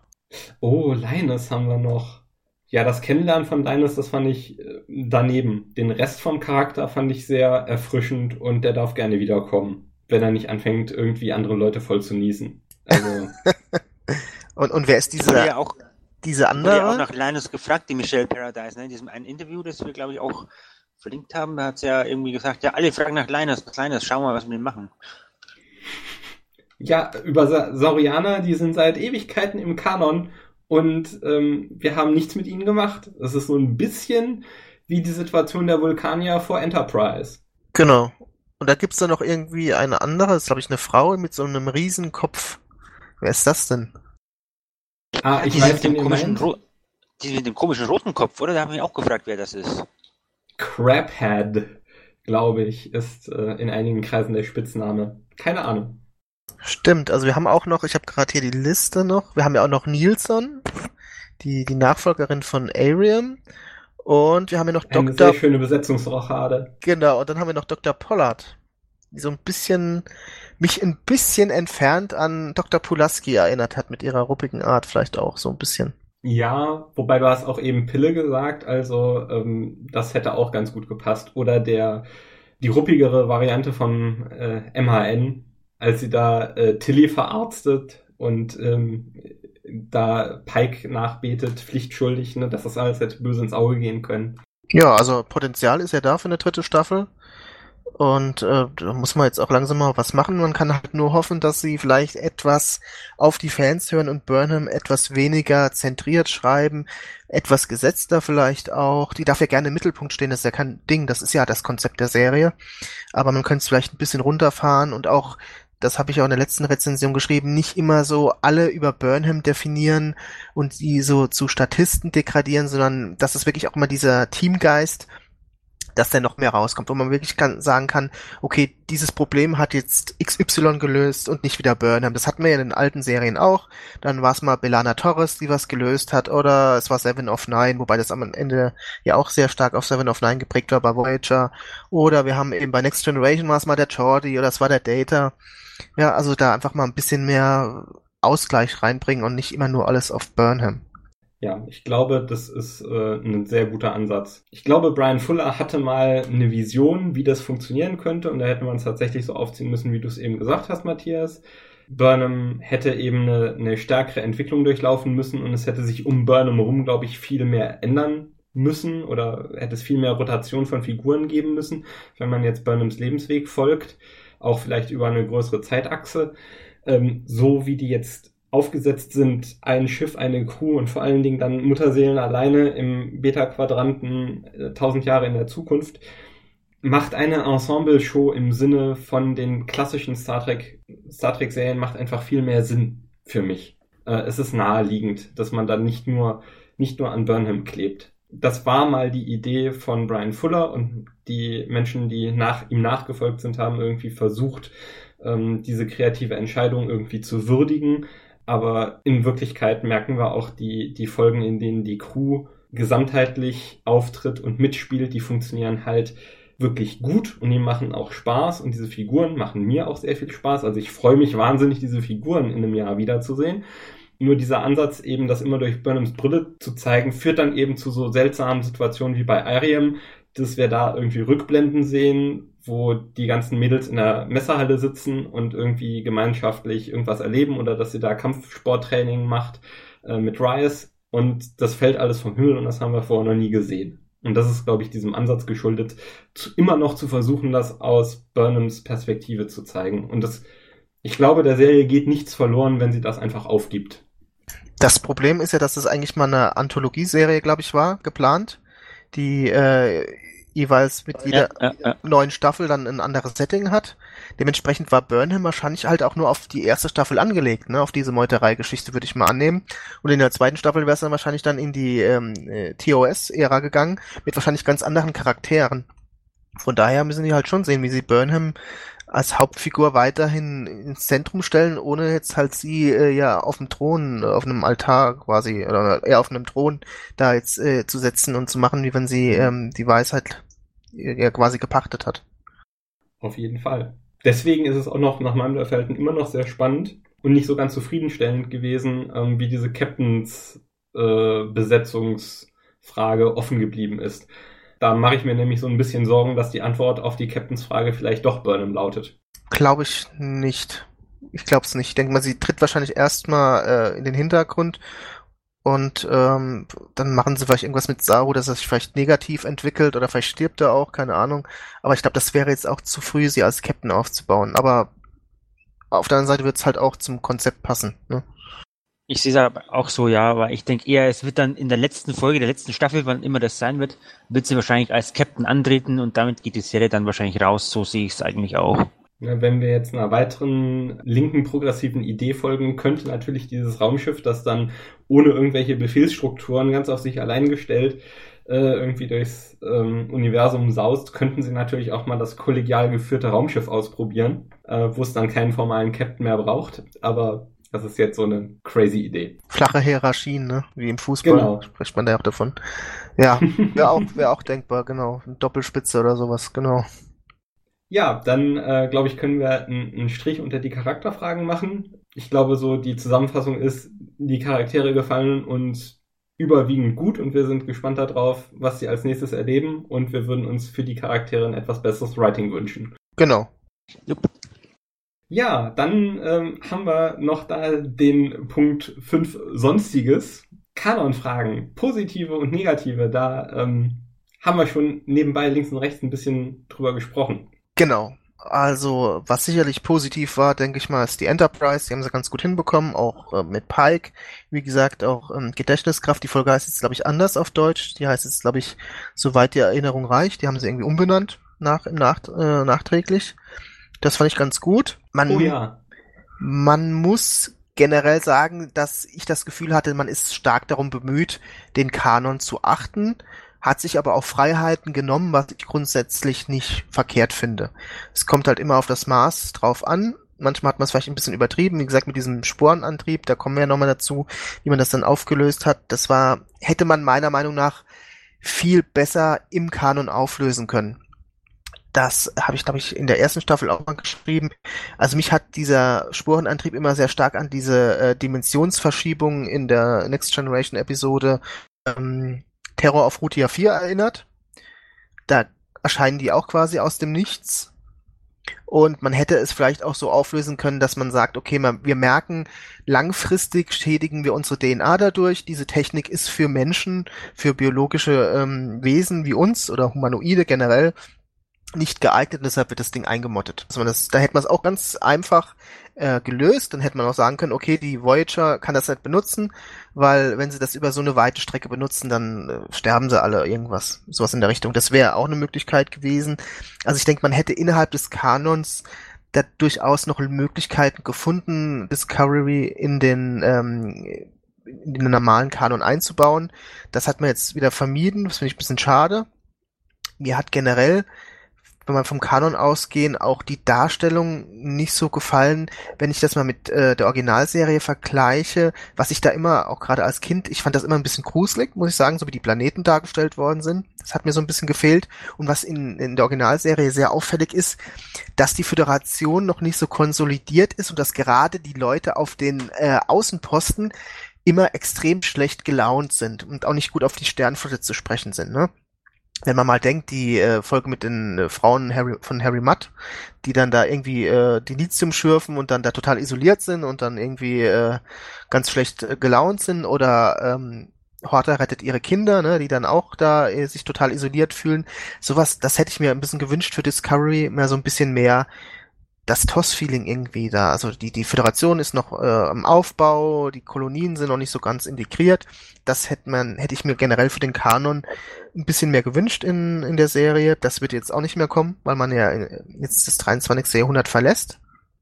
Was mich in, enorm geärgert hat, war zum Beispiel, wenn man gewisse Kanon-Dinge ähm, nur als Name-Dropping benutzt, aber es dann total ändert und null Respekt hat für die, die ursprüngliche Geschichte. Das habe ich ja auch bei der Borat-Geschichte geschrieben in der Rezension. Borat, was da dargestellt worden ist, ist, hat nichts, aber wirklich gar nichts mit zu tun mit dem Borat, was wir aus den aus Next Generation kennen. Ja, also die ähm, die meditieren da nicht, weil sie eine Mission Vision von Kalis haben wollen, sondern die ähm, machen hier die Esoterikmönche, müssen die irgendwelche Zeitkristalle bewahren, was überhaupt nicht zu den Klingonen passt. Das hätte zu den Vulkaniern vielleicht gepasst, hätte man von mir aus auch dann irgendwie ein vulkanisches äh, Kloster wie in, in Enterprise nehmen können. Das wäre denkbar gewesen. Mir fällt es nicht mehr an, wie es heißt. Und äh, aber so wie man Boret dann dargestellt hat, dann hätte man es auch ganz anderes Kloster nehmen können und nicht einfach Boret nehmen. Pidgem, genau. Dann hätte man einfach was anderes nehmen sollen und nicht Boret. Also das hat das hat mich ein bisschen geärgert. Ja, bei diesen ganzen Kanon-Fragen schlagen wirklich zwei Herzen in meiner Brust. Das eine ist, sage ich mal, das, das Puristenherz, ähm, das halt sieht, äh, irgendwie hat man es zwischen ähm, The Next Generation bis einschließlich Enterprise und insbesondere in der vierten Staffel von Enterprise äh, fertig bekommen zu sagen, naja, ähm, Kanon ist Kanon. Wenn wir mal dagegen verstoßen, ist das halt ein Versehen, aber wenn wir dran denken, dann nehmen wir das auch tatsächlich für bare Münze und wir machen es wörtlich und deswegen bauen wir sowohl für äh, Deep Space Nine als auch für, für diese Enterprise, diesen Enterprise-Zweiteiler bauen wir eben Teile von der Original Enterprise wieder auf und es ist uns egal, dass das cheesy ausschaut. Und ähm, das hat natürlich einen gewissen Charme, für mich auch immer noch, sich zu überlegen, wie kann ich so nah dran bleiben, wie es nur irgend geht und zu sagen, auch visuelle Aspekte gehören zu dem Kanon.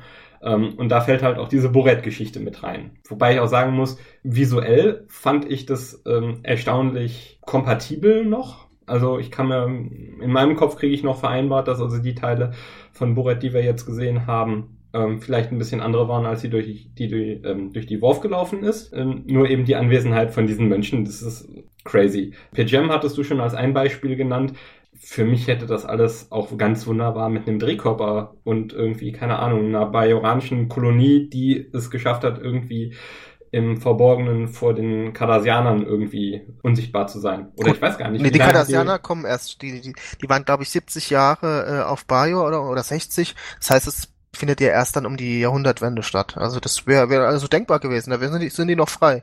Ja. ja, okay, dann, ne, weil, also diese Zeitkristalle haben ja wirklich funktioniert wie Drehkörper in Deep Space Nine. Auch mit einem Drehkörper in Deep Space Nine hat man auch dann so eine Zeitreise eingefädelt. Keine Ahnung, da ist dann irgendwo ein Drehkörper zu Bruch gegangen und aus den Scherben kam man dann irgendwie bla bla. Weiß ich nicht.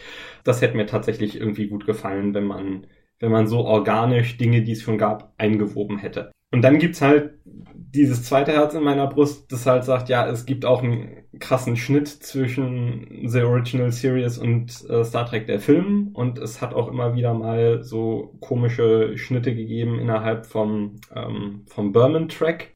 Plötzlich in Voyager merken wir, dass irgendwie zumindest irgendwelche Forscher von der Föderation schon von den Borg mitbekommen hatten, obwohl die Enterprise den auch gar nicht in Erstkontakt gemacht hatte. Ich verstehe, dass eine neue Generation von Fernsehmachern, die eben nicht in dieser 18-jährigen Kontinuität gelebt haben, sondern jetzt irgendwie nach, ich weiß gar nicht, wie lange war es, ähm, 17 Jahre Pause. Genau, ja. Ähm, dass man sagt, ähm, wir wollen uns davon nicht einzwängen lassen und jetzt Dinge neu machen möchte. Und dann stellen sich halt diese Rechtfertigungsprobleme. Ja, warum müssen denn die Klingonen der Antagonist in der ersten Staffel sein? Warum muss es in dem Zeitslot spielen, wenn denn in der ersten Staffel ausschließlich Lisi tatsächlich so eine starke Anbindung an den, an den Kanon hat. Diese Staffel hat mir jetzt gezeigt, ja, es gibt da spannende Geschichten zu erzählen, da gibt es auch schlaue Anschlüsse zu treffen. Äh, wir hatten da eben drüber gesprochen, ne? das hat alles wunderbar funktioniert. Und dann gibt's aber auch das Staffelfinale und das hat überhaupt nicht funktioniert für mich. Also wir sehen noch irgendwie vor zwei Folgen, dass die ganze Schiffsbesatzung sich von ihren Lieben verabschiedet aber dann sagt Spock, nee, also über die Discovery darf nie wieder ein Wort verloren werden. Ja, das ist doof. Ist doof. Also ich glaube, es waren zwölf Jahre, glaube ich, ne? Nach Enterprise, sage ich, 2005. Genau, Jahre, und dann 17. 2017, genau, ähm, okay, dann ja, genau. danke, dass ihr das klarstellt und wir deswegen dann keine bösen Leser Genau.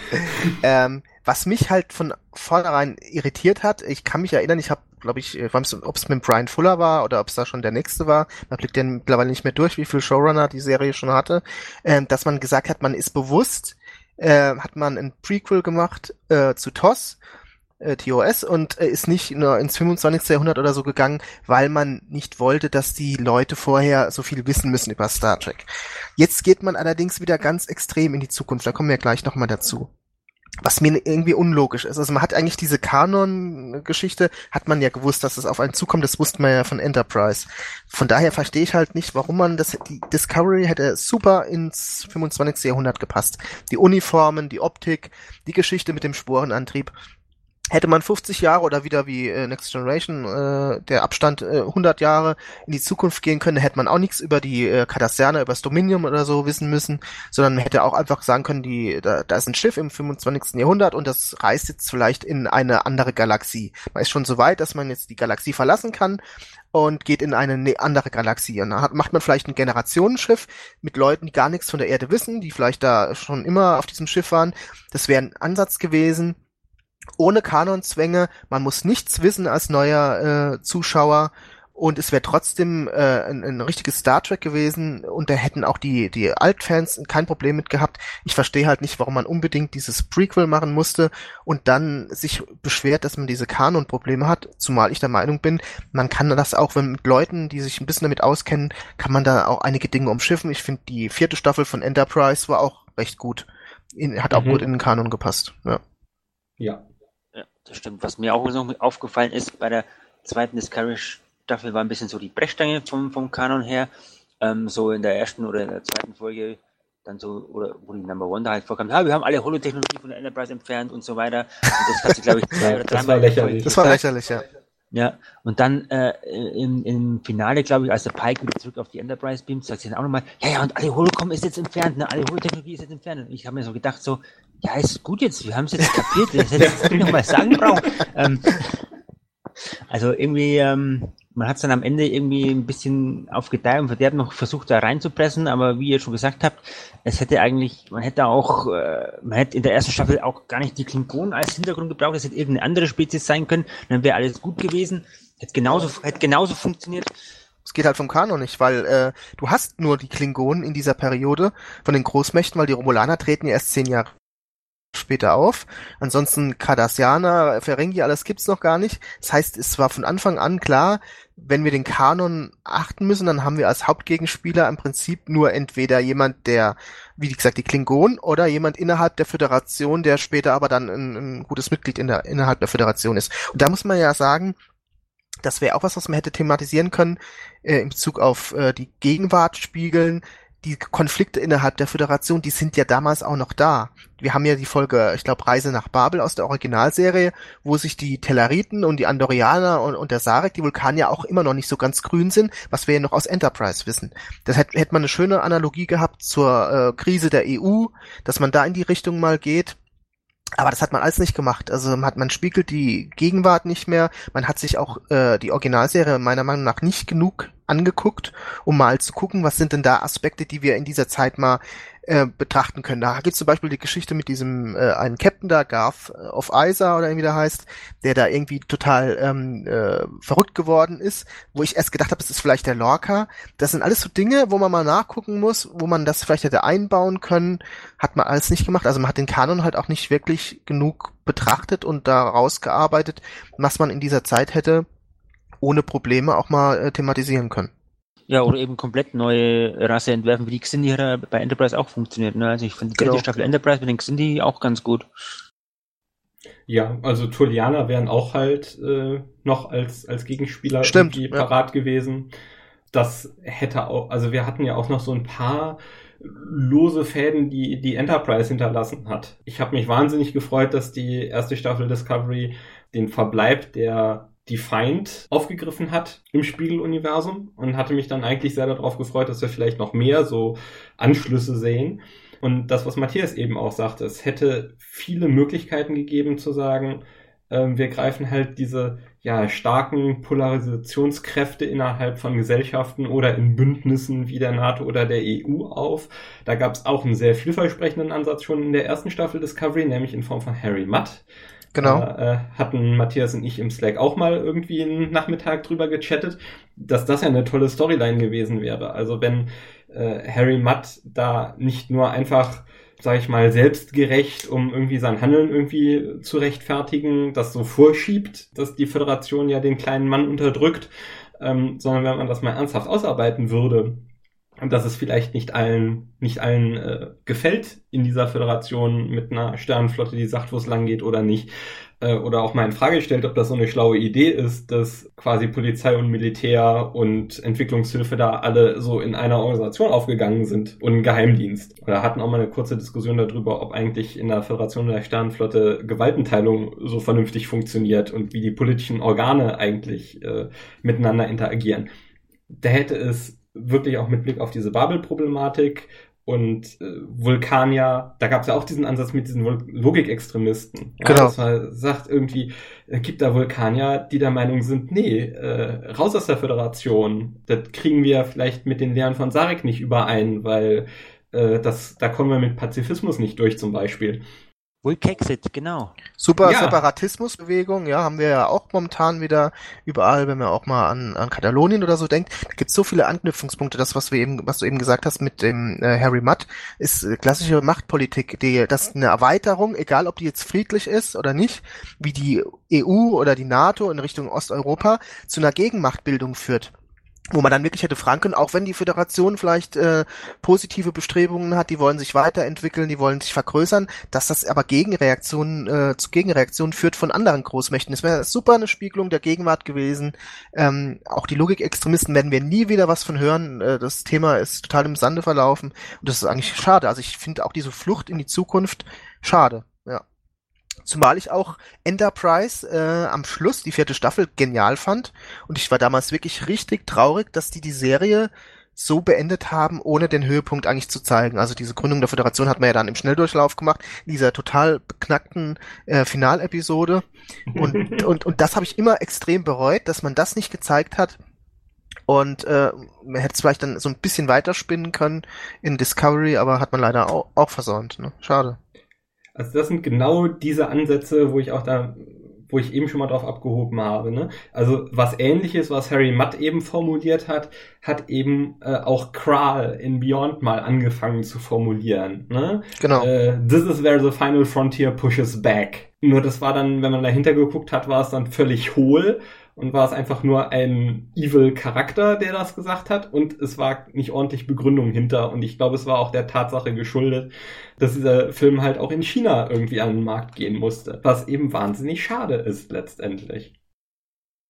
Und da haben ja also zum Beispiel so, also was ich mir nochmal angeguckt habe, äh, im Verlauf dieser, dieser Staffel, weil jetzt auch das, äh, weil, weil du uns ähm, darauf vorbereitet hast, dass ja Deep Space Nine jetzt 20 Jahre vom Bildschirm ist, habe ich noch mal äh, Lost Paradise geguckt, ne, mit diesem Admiral Layton, der ja quasi einen, einen Coup startet. Ähm, Storylines in diese Richtung wären halt wahnsinnig relevant gerade. Und da würde halt eine, Seria äh, eine serialisierte Serie, die das nicht in ein oder zwei Episoden abhandelt, sondern da dann eben auch mal eine halbe Staffel dran bleibt, äh, würde mir eben wahnsinnig gut gefallen. Wobei ich denke, das könnte eventuell bei der Picard-Serie sein. Ich habe da so die Vermutung, weil es gesagt wurde, es soll auch wieder ein bisschen mehr um, um Dialoge gehen und vielleicht auch mehr ne, ne, als Gegenstück, sagt man ja zu Trump. Also ich könnte mir vorstellen, dass es vielleicht dass wir das vielleicht in, äh, in, in der Picard-Serie sehen werden, wo es vielleicht auch um, um, um Flüchtlingsströme gibt wegen der Zerstörung von Vulkan, dass das, äh, Quatsch, Romulus ähm, passieren könnte. Das könnte ich mir vorstellen, dass es vielleicht in der Picard-Serie aufgegriffen wird. Äh, ich hoffe das äh, inständig. Ähm, das Blöde ist, ähm, dass für ich halt, also genau dieses gebetsmühlenartige, ja, also wir besinnen uns irgendwie wieder zurück auf den Kern und lässt das so als Tapete, auf die jeder malen kann, was er will. Das höre ich halt schon seit äh, der Konzeption von Star Trek Beyond immer wieder und es kommt dann eben sowas raus wie Beyond oder Control. Leider. Äh, Tekufma hatte auch genau die gleichen, diese Ansätze. Da hatte ich auch am Anfang gedacht, kommt da noch was? Also kann der jetzt belegen, dass die Föderation sich soweit ähm, ausgedehnt hat, dass also kulturelle Assimilationserscheinungen in der, in, im klingonischen Imperium gibt? Und ja, Pusteblume war dann leider nicht. Aber ich drücke auch für die Picard-Serie ganz dolle die Daumen, dass die dahin geht, wo es weh tut. Ja, das hätte die Figur Jean-Luc Picard zumindest verdient.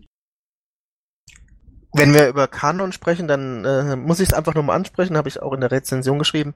Was ich einfach total schwach finde, ist, dass man den Cyborg komplett da rausgelassen hat.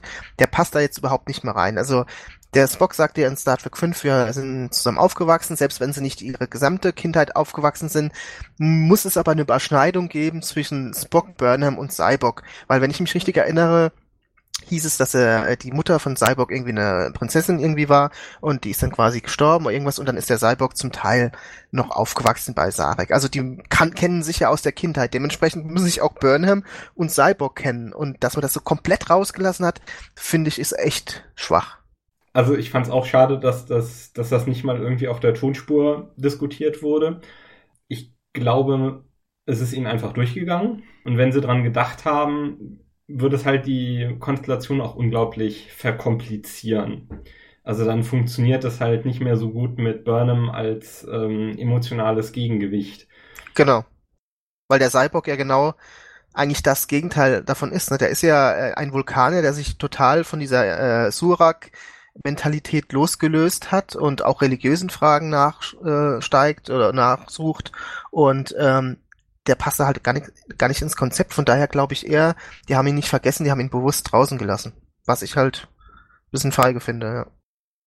Okay, dann haben wir hier noch auf der, der sonstiges Liste Darstellung der Föderation und Sternenflotte in Discovery insgesamt. Und äh, Matthias schreibt dahinter in Klammern, ist mir ein Anliegen, mal darüber zu reden. Ausrufezeichen. Genau. Ähm, vielleicht wollt ihr mal anfangen und äh, ich sage dann meine Meinungen dazu oder oder was ich mir gedacht habe. Ich will mal gucken, ob ihr das genauso seht wie ich. Was fällt euch zur Sternenflotte oder Föderation in Discovery ein? Wie wird die dargestellt? Ja, Cornwall als einziger vernünftiger Admiral passt irgendwie zu TOS, weil da waren ja auch alle Admirals oder alle höher gestellten Positionen irgendwie ein bisschen, hm, ja, ne, irgendwie so ein bisschen, ja, ja, ich will jetzt nicht die Arschlöcher vom Dienst sagen, aber ihr wisst, was ich meine, denke ich. Ähm, von der Föderation her, ja, ganz klar. Ich meine, ähm, die ist noch nicht da, wo wir sie kennen, wo sie vielleicht im 24. Jahrhundert ist. Das sieht man auch bei der Sektion 31 auch schon ganz deutlich, wo auch der Alex Kurtzmann ja schon gesagt hat, was machen die mit Sektion 31? Ja, äh, habt ihr recht und so weiter und wird noch aufgeräumt und schießt mich tot und Ansätze gab es ja da auch schon im Staffelfinale, als die gesagt haben, ja, hier Tyler, ne, du musst jetzt auch aufräumen und so weiter. Ähm, ja, auch von der ersten Direktive her wahrscheinlich noch nicht so weit, wie man es vom PK-Zeit her kennt. Ähm, geht in die Richtung, wäre ein interessanter Ansatz gewesen, da vielleicht noch ein bisschen tiefer reinzugehen, da noch ein bisschen mehr zu zeigen, wie schaut es denn so aus, ähm, wohin gehen wir.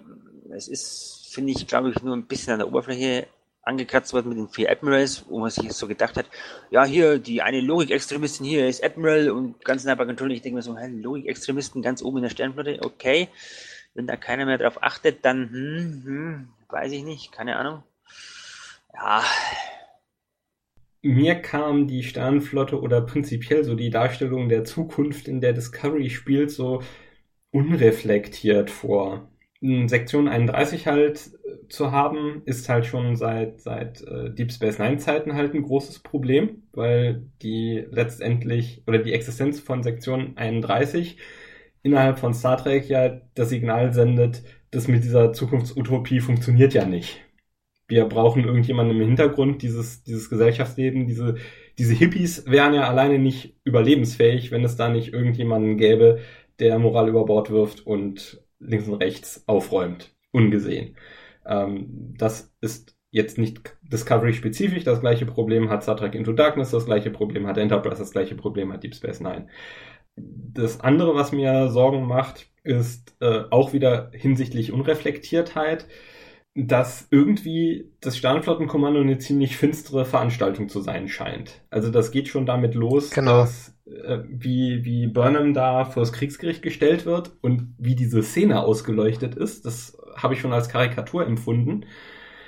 Dann, dass die Sternflotte den, und wie wir jetzt lernen im Nachhinein äh, unter kräftiger Mithilfe von Cornwell, die ja die geheime Sektion 31 Chefin ist, äh, einen Völkermord an, die, an den Klingonen ausheckt, was nicht aufgearbeitet wird, finde ich auch sehr, sehr seltsam. Also wenn Burnham vors Kriegsgericht gestellt wird, dann erwarte ich eigentlich auch, dass am Ende der ersten Staffel Cornwall weggeschlossen wird. Die hätte man ja auch in relativ tiefen entspannt von Giorgio und Leland am Anfang der Staffel ähm, ausbrechen lassen können. Ne?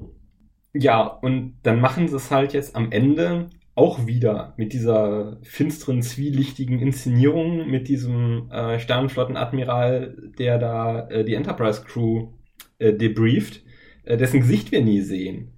Und ich frage mich, was, was möchten die mir damit vermitteln? Genau, das ist meinem Punkt auch, den ich ansprechen wollte.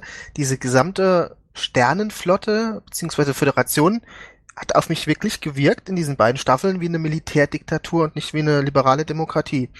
Das fängt schon mal damit an, dass wir so gut wie nie was vom Föderationsrat hören. Ich glaube im Finale von der ersten Staffel mal. Ansonsten wird das alles nur noch über die Sternenflotte entschieden.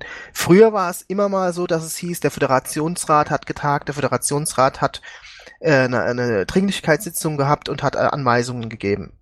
Das andere ist natürlich wie du gesagt hast, diese Darstellung, die hat das, diese Verurteilung von Burnham, äh, ist euch mal aufgefallen, die hat keinen Anwalt.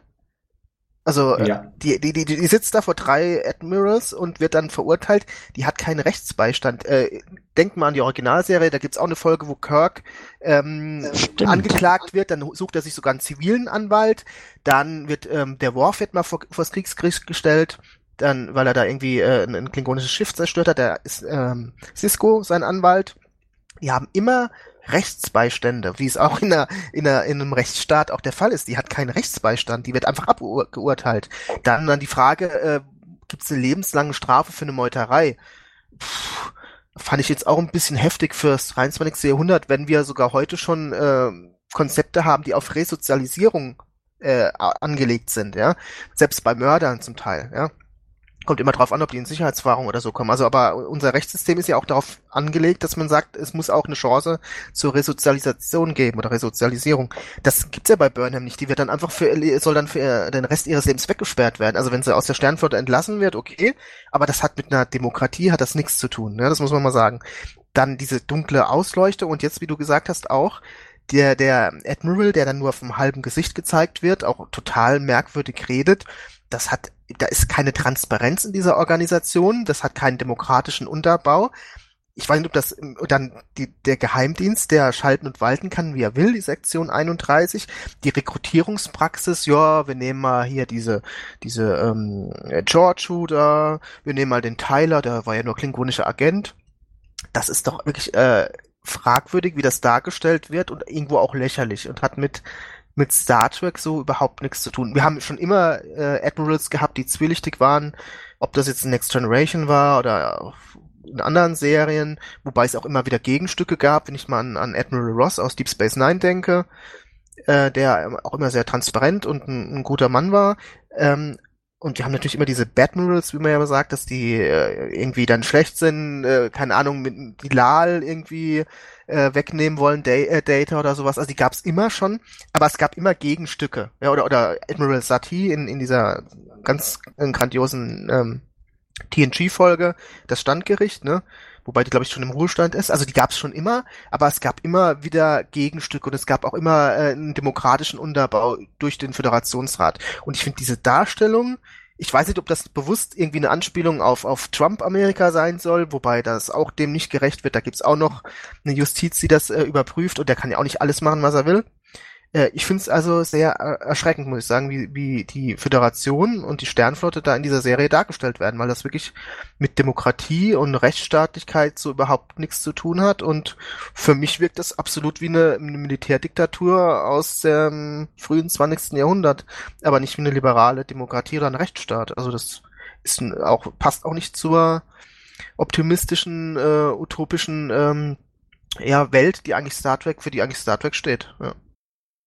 Wobei der Ross ja auch Sektion 31 war, ne? Stimmt, du hast recht, der hat auch, der hat auch da äh, mitgemacht, äh, auch in einer Ausnahmesituation, aber das stimmt ja, genau. Ja, der war äh, wenigstens, äh, glaube ich, erkennbar widerwillig. Ne? Also der, äh, als ihm dann Bashir den Spiegel vorhält, äh, reagiert er plötzlich sehr empfindlich berührt. Ähm, und da, genau diese Sachen fehlen an, an ganz vielen Stellen ähm, in Discovery leider. Und das ist so, glaube ich, dieser Spagat zwischen, wir möchten es irgendwie schön und eff effektreich haben, wo dann eben manchmal die Logik drunter leidet, wo manchmal die Message drunter leidet, was nach meinem Dafürhalten keine, keine Boshaftigkeit ist. Da steckt nicht wirklich Message dahinter, glaube ich. Das geht nur einfach durch, ja. Also das Set äh, für dieses Kriegsgerecht, das sieht einfach stylisch und ja, modern aus im Sinne von modernes Fernsehen, ja, dann ist die Komposition dieses Bildes irgendwie gestört, wenn da noch ein Rechtsbeinstand dabei ist äh, und es hat irgendwie mehr Gravitas, wenn wir die Gesichter nicht sehen. Ähm, dass aber damit wirklich ja die Bildsprache letztendlich von von Propagandafilmen oder von Diktaturen irgendwie bedient wird, das geht durch. Ich glaube zum Beispiel nicht, dass irgendjemand in dem äh, Writers Room von Discovery ein Kreationist ist.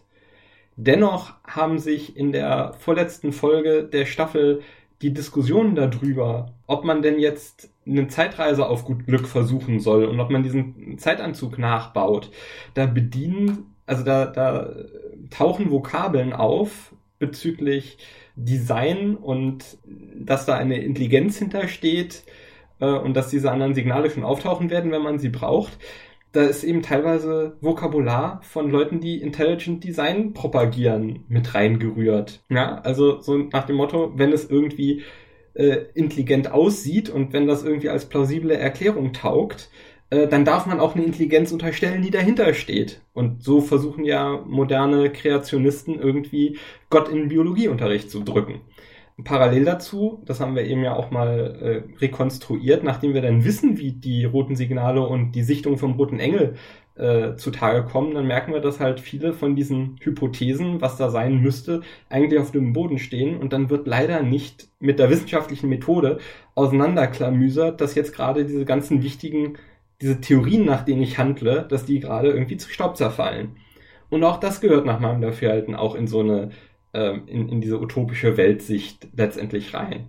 Ich bekomme eben nicht die äh, Ehe für alle irgendwie auf dem Silbertablett serviert und kann die einfach darstellen, sondern da gehören gesellschaftliche Konflikte zu, die ich irgendwie ausfechten muss.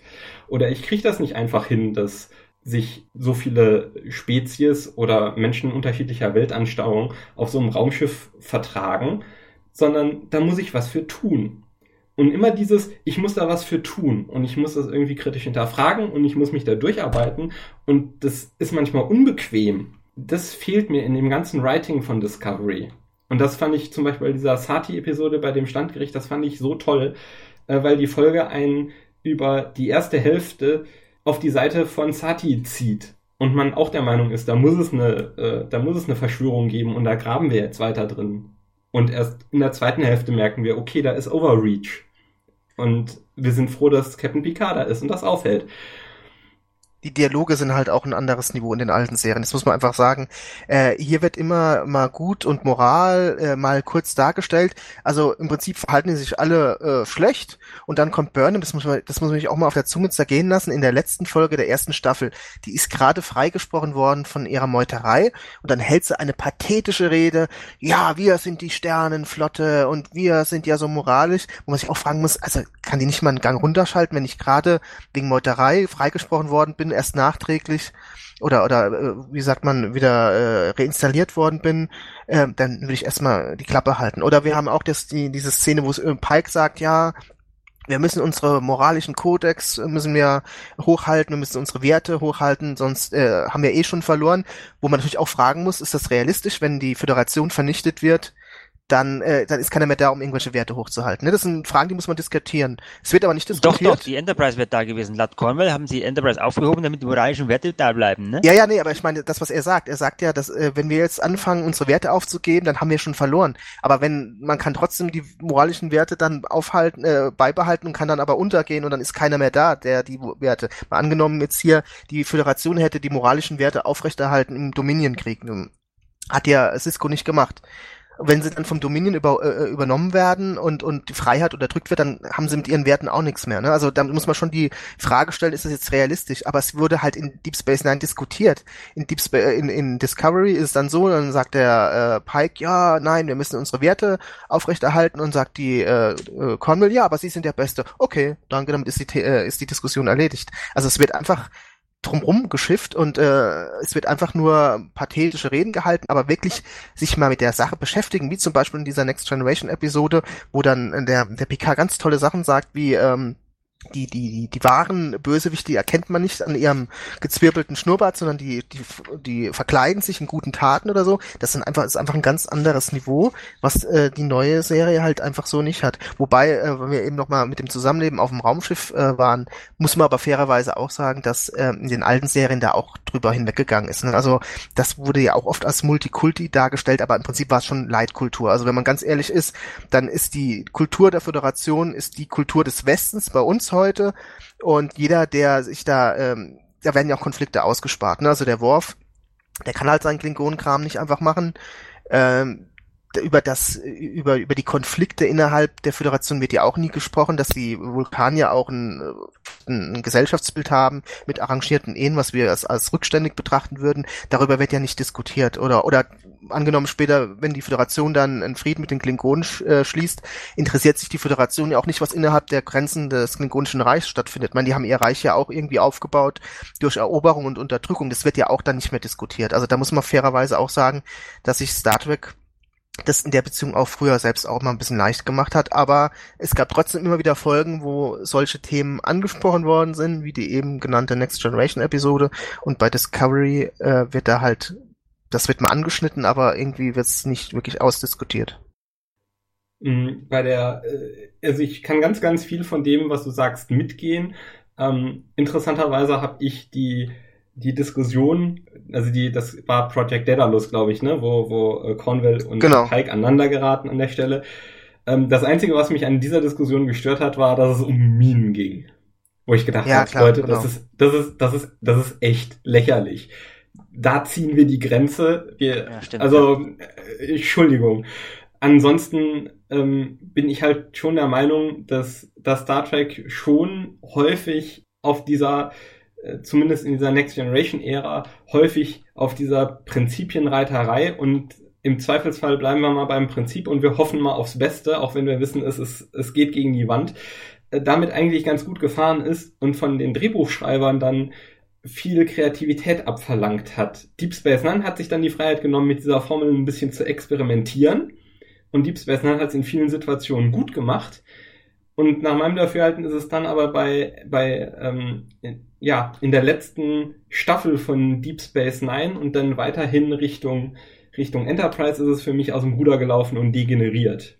Also da war dann für mich zu viel Utilitarismus drin und zu wenig tatsächlich, wir arbeiten uns aus diesen Krisen und aus diesen Konflikten raus. Mit all den Dingen, die halt schwierig sind und die wir halt auch in der wahren Welt machen. Ja, wir kriegen halt in der wahren Welt, kriegen wir halt auch keine, keinen Konflikt nachhaltig irgendwie mit Waffengewalt über den Tisch. Wenn wir es nicht schaffen, zwischen Konfliktparteien irgendwie eine Win-Win-Situation herzustellen, dann wird eben immer irgendjemand der Meinung sein, er ist historisch irgendwie benachteiligt worden und dieser Konflikt wird früher oder später irgendwie wieder aufbrechen. Und ich, es hat mir in, in Star Trek immer wahnsinnig gut gefallen, dass man sich eben versucht hat, über das Writing aus diesen Situationen dann über ja mehr oder weniger äh, originelle oder plausible Ansätze halt wieder irgendwie rauszuboxen und in den Momenten, wo man es halt nicht geschafft hat, am Anfang in, in Deep Space Nine, zum Beispiel in The Pale Moonlight, dass das aber dann auch ein großes Ding war, dass man es nicht geschafft hat. Genau. Dass ja. man eben auf die Nase gefallen ist. Und bei Discovery bewegen wir uns auf dem Niveau. Äh, Staffelfinale, erste, erste Staffel ist so ein schönes Beispiel. Burnham sagt, oh ja, Völkermord ist böse, das machen wir nicht. Und ja, gut, wenn das dann die letzte Grenze ist, und damit, da sind wir ja dann letztendlich auch wieder auf dem Niveau von Star Trek Beyond letztendlich. Das ist so trivial. Dafür brauche ich keine Fernsehserie, die mir das vermittelt. Also wenn das wirklich zur Debatte steht, dass äh, Völkermord zur Lösung von Konflikten irgendwie in Frage kommt, dann haben wir ganz andere Probleme, aber dann hilft mir auch wirklich keine Fernsehserie irgendwie, um mich irgendwie aufzurichten. Das hat nichts mit Utopie oder, oder Humanismus oder Optimismus für die Zukunft zu tun. Ja, das ist zu krass, das stimmt. Da Sehe ich, das sehe ich genauso, ja. Ja, kann ich mich anschließen. Was mir halt fehlt, sind die Diskussionen auch, ja. Also es wird halt oberflächlich diskutiert. Auch jetzt zum Beispiel mit dieser, mit dem Eingreifen auf Kamina mit der obersten Direktive. Da wird einfach zu wenig drüber diskutiert. Wenn man dann am Schluss die Entscheidung trifft, ja, wir müssen jetzt humanistisch agieren und wir müssen da den Kelpianern helfen, ist ja okay. Dann äh, hat man vielleicht dann diese oberste Direktive gebrochen. Kann man drüber streiten, ob das jetzt okay ist aber äh, es wird so fast gar nicht drüber diskutiert und da ist auch zu wenig Konflikt. Wir sind immer alle einer Meinung. Ja, das machen wir jetzt. Okay. Und das ist einfach, das passt nicht einfach zu Star Trek. Ja, das war, glaube ich, der Moment, wo es mir in dieser Staffel am, am bittersten aufgestoßen ist. Äh, und wo ich gedacht hatte, naja, bei, bei all den schönen Dingen, die er ansonsten diese Staffel fertiggebracht hatte. Also da kamen wir ja auch, glaube ich, frisch aus äh, Sense of Imperfection, was nämlich genau das, das Gegenstück letztendlich war dazu, wo ich gedacht habe, okay, sie haben es endlich kapiert. Sie haben kapiert, wie sie diese Stories erzählen können, wie man Konflikte auf äh, Missverständnisse, Motivationen oder die Bedürfnisse von den beteiligten Konfliktparteien runterbricht und daraus eine friedliche Lösung findet. Ja, das war pathetisch. Da hat nicht Picard eine intelligente Rede gehalten, aber wir sind da alle heil rausgekommen und alle beteiligten äh, Konfliktparteien können sich danach in die Augen gucken und haben da was Wertvolles aus dieser Situation rausgenommen. Da hatte ich echt gedacht, Discovery hat's geknackt. Und da war ja vorher auch ne, diese Sphären-Episode bei, die ja auch sehr, sehr klassisch war in dieser Richtung, dass man verstehen musste, was will die Sphäre von uns? Nein, die ist nicht da, um uns zu zerstören. Und dann passiert genau das wieder in Sounds of Thunder und es war so oberflächlich und vor allen Dingen so kurz angebunden, die Entscheidung. Und dass das aus dem gleichen Writers Room kam, fand ich echt erschreckend. Ja, das ist, ähm, Ansätze sind da, aber es fehlt halt so, ich meine, was glaube ich ein Hauptproblem ist bei dieser ganzen Geschichte, die bauen alle aufeinander auf, die Folgen, und die werden von unterschiedlichen Leuten geschrieben, und die sitzen in diesem Writers Room, sprechen sich ein bisschen ab, aber großartige Kommunikation scheint da nicht so zu funktionieren. Von daher ist es halt die Frage, ob man diesen ähm, staffelumfassenden Handlungsbogen unbedingt braucht oder ob es nicht besser wäre, wenn man eine äh, Einzelepisoden machen will wie früher, sowas wie in Enterprise, was ich gut fand, dass man eben äh, drei, vier Episoden am Stück macht über ein Thema und dann geht's wieder mit einem anderen weiter. Dann hat man auch einen gewissen Spannungsbogen, aber man kann vielleicht dann ein, ein großes Drehbuch schreiben von drei, vier Leuten zusammen, wo ein bisschen mehr äh, Kohärenz drin ist in, in diesem Drehbuch. Und ähm, das ist so ein Problem bei Discovery, dass die einfach ähm, die Kommunikation anscheinend nicht so wirklich stimmt untereinander. Ja, jetzt hatten wir noch auf der Liste Humor. Wie sehen wir denn Humor in der zweiten Staffel Discovery und ist das der Humor, den wir uns wünschen? Also man merkt, es ist etwas lockerer auf jeden Fall als die erste Staffel. Ähm, wie gesagt, Tilly fand ich am Anfang auch immer sehr gut. Man hat es dann irgendwann ein bisschen übertrieben mit ihrer Redseligkeit oder ihrer ja ein bisschen übertreten Art. Äh, dann haben wir natürlich, haben wir ja vorhin schon gesagt, die Reno, die eigentlich einen ganz äh, netten Humor hat, so einen relativ trockenen, sehr ähm, sarkastischen Humor. Äh, es gab immer mal Szenen, die ganz okay waren. Ich finde es für Star Trek angemessen, ist nicht zu übertrieben.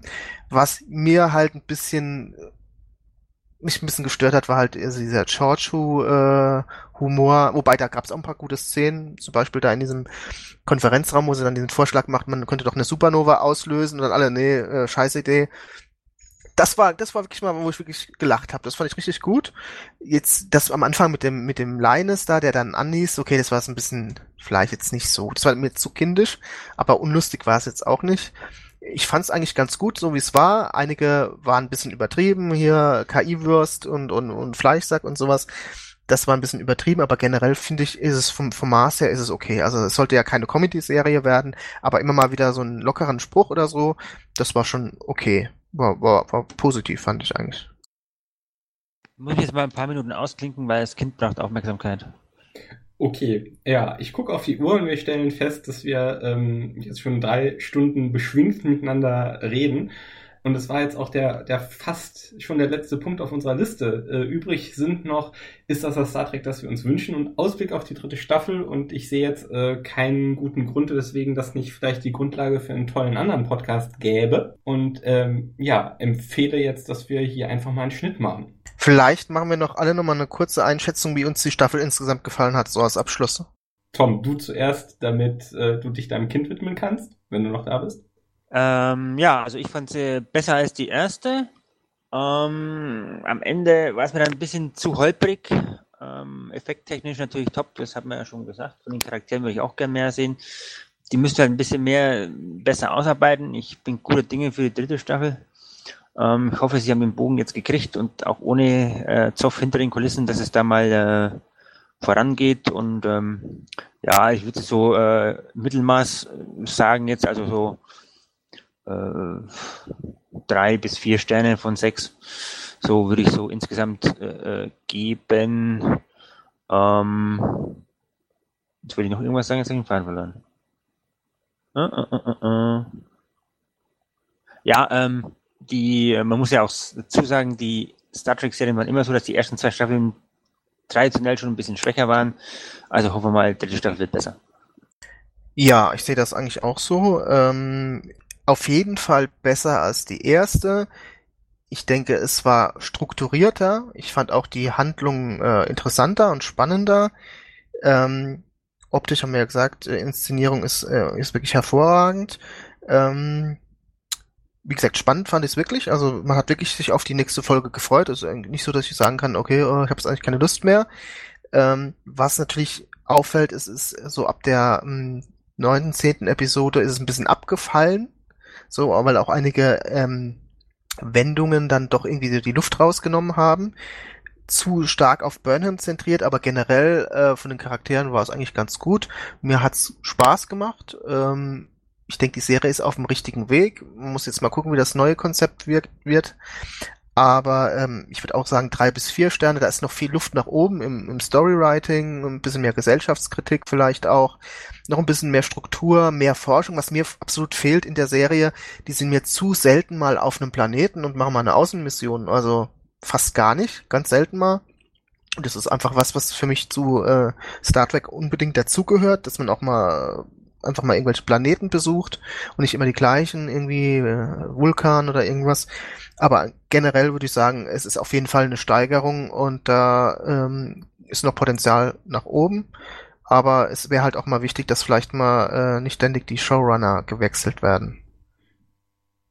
Ja, Amen. Äh, Fände ich auch ganz toll, wenn da jetzt äh, die gleiche Crew hinter der Kamera am Start bliebe, also insbesondere was, was das Writing anging, wenn die tatsächlich äh, es schaffen könnten, weniger, weniger große Löcher in ihre Handlung zu reißen. Also wir haben ja jetzt ganz viel über Kanon gesprochen, aber äh, logiktechnisch auch Serien intern, ohne jetzt irgendwie 700 andere Star Trek Folgen im Hinterkopf zu haben, war das ja auch immer ein bisschen schwierig. Ich würde mich bei, bei drei bis vier Sternen anschließen, weil ich mich einfach nicht entscheiden kann zwischen so einzelnen Momenten, wo ich wirklich völlig aus dem Häuschen war. Höhepunkte für mich waren tatsächlich Sense of Imperfection, der Brother, der, der Start, auch äh, Projekt Daedalus, obwohl ich verstehe, dass es da auch ganz große Logiklöcher gibt, aber da haben sie es tatsächlich hinbekommen, ähm, mich komplett drüber weggehen zu lassen, weil mich die, die Story so mitgenommen hat. Ich bin also echt dankbar für diese zweite Staffel. Ich habe das zwar selber in meiner Rezension, in meiner letzten Rezension geschrieben, ich bin mir gar nicht mehr so sicher, ob die zweite Staffel wirklich viel besser war als die erste, weil ich auch die erste gar nicht so schlecht fand. Und insbesondere muss man halt auch sagen, wenn man sich jetzt mal anguckt, wir sind jetzt bei äh, 29 Folgen. Da ist auf der Next Generation Enterprise D Dr. Pulaski gerade dabei, irgendwas zu drehen äh, während des Writers Strikes, das war alles nicht so toll und nicht so rund, wie wir das vielleicht in der Ver Erinnerung verklären. Deswegen, ich glaube, die haben auch ein, ein, gutes Niveau, um von da aus jetzt in die dritte Staffel zu starten. Ich hoffe, dass die Serie lang genug leben wird, dass sie sich noch weiterentwickeln kann. Ja, da ist so viel Potenzial drin. Ich finde die Figuren wahnsinnig, wahnsinnig toll. Äh, die Produktionsqualität finde ich atemberaubend großartig. Und jetzt wo wir auch nicht einen Kanonverstoß nach dem nächsten attestieren müssen mehr, äh, weil wir jetzt irgendwie im 23. Oder, äh, 33. Jahrhundert uns bewegen, können wir das vielleicht auch alles viel entspannter sehen. Ich bin so hin und her gerissen zwischen ein paar tollen Folgen und einem grottigen Ende. Leider wieder mal, wie in der ersten Staffel auch. Und deswegen schließe ich mich euren drei bis vier Sternen einfach mal an. Okay peinliche Stille schneide ich nachher raus. Ich äh, bedanke mich dann mal bei all unseren Zuhörern fürs Zuhören. Äh, wir freuen uns wahnsinnig auf eure Kommentare.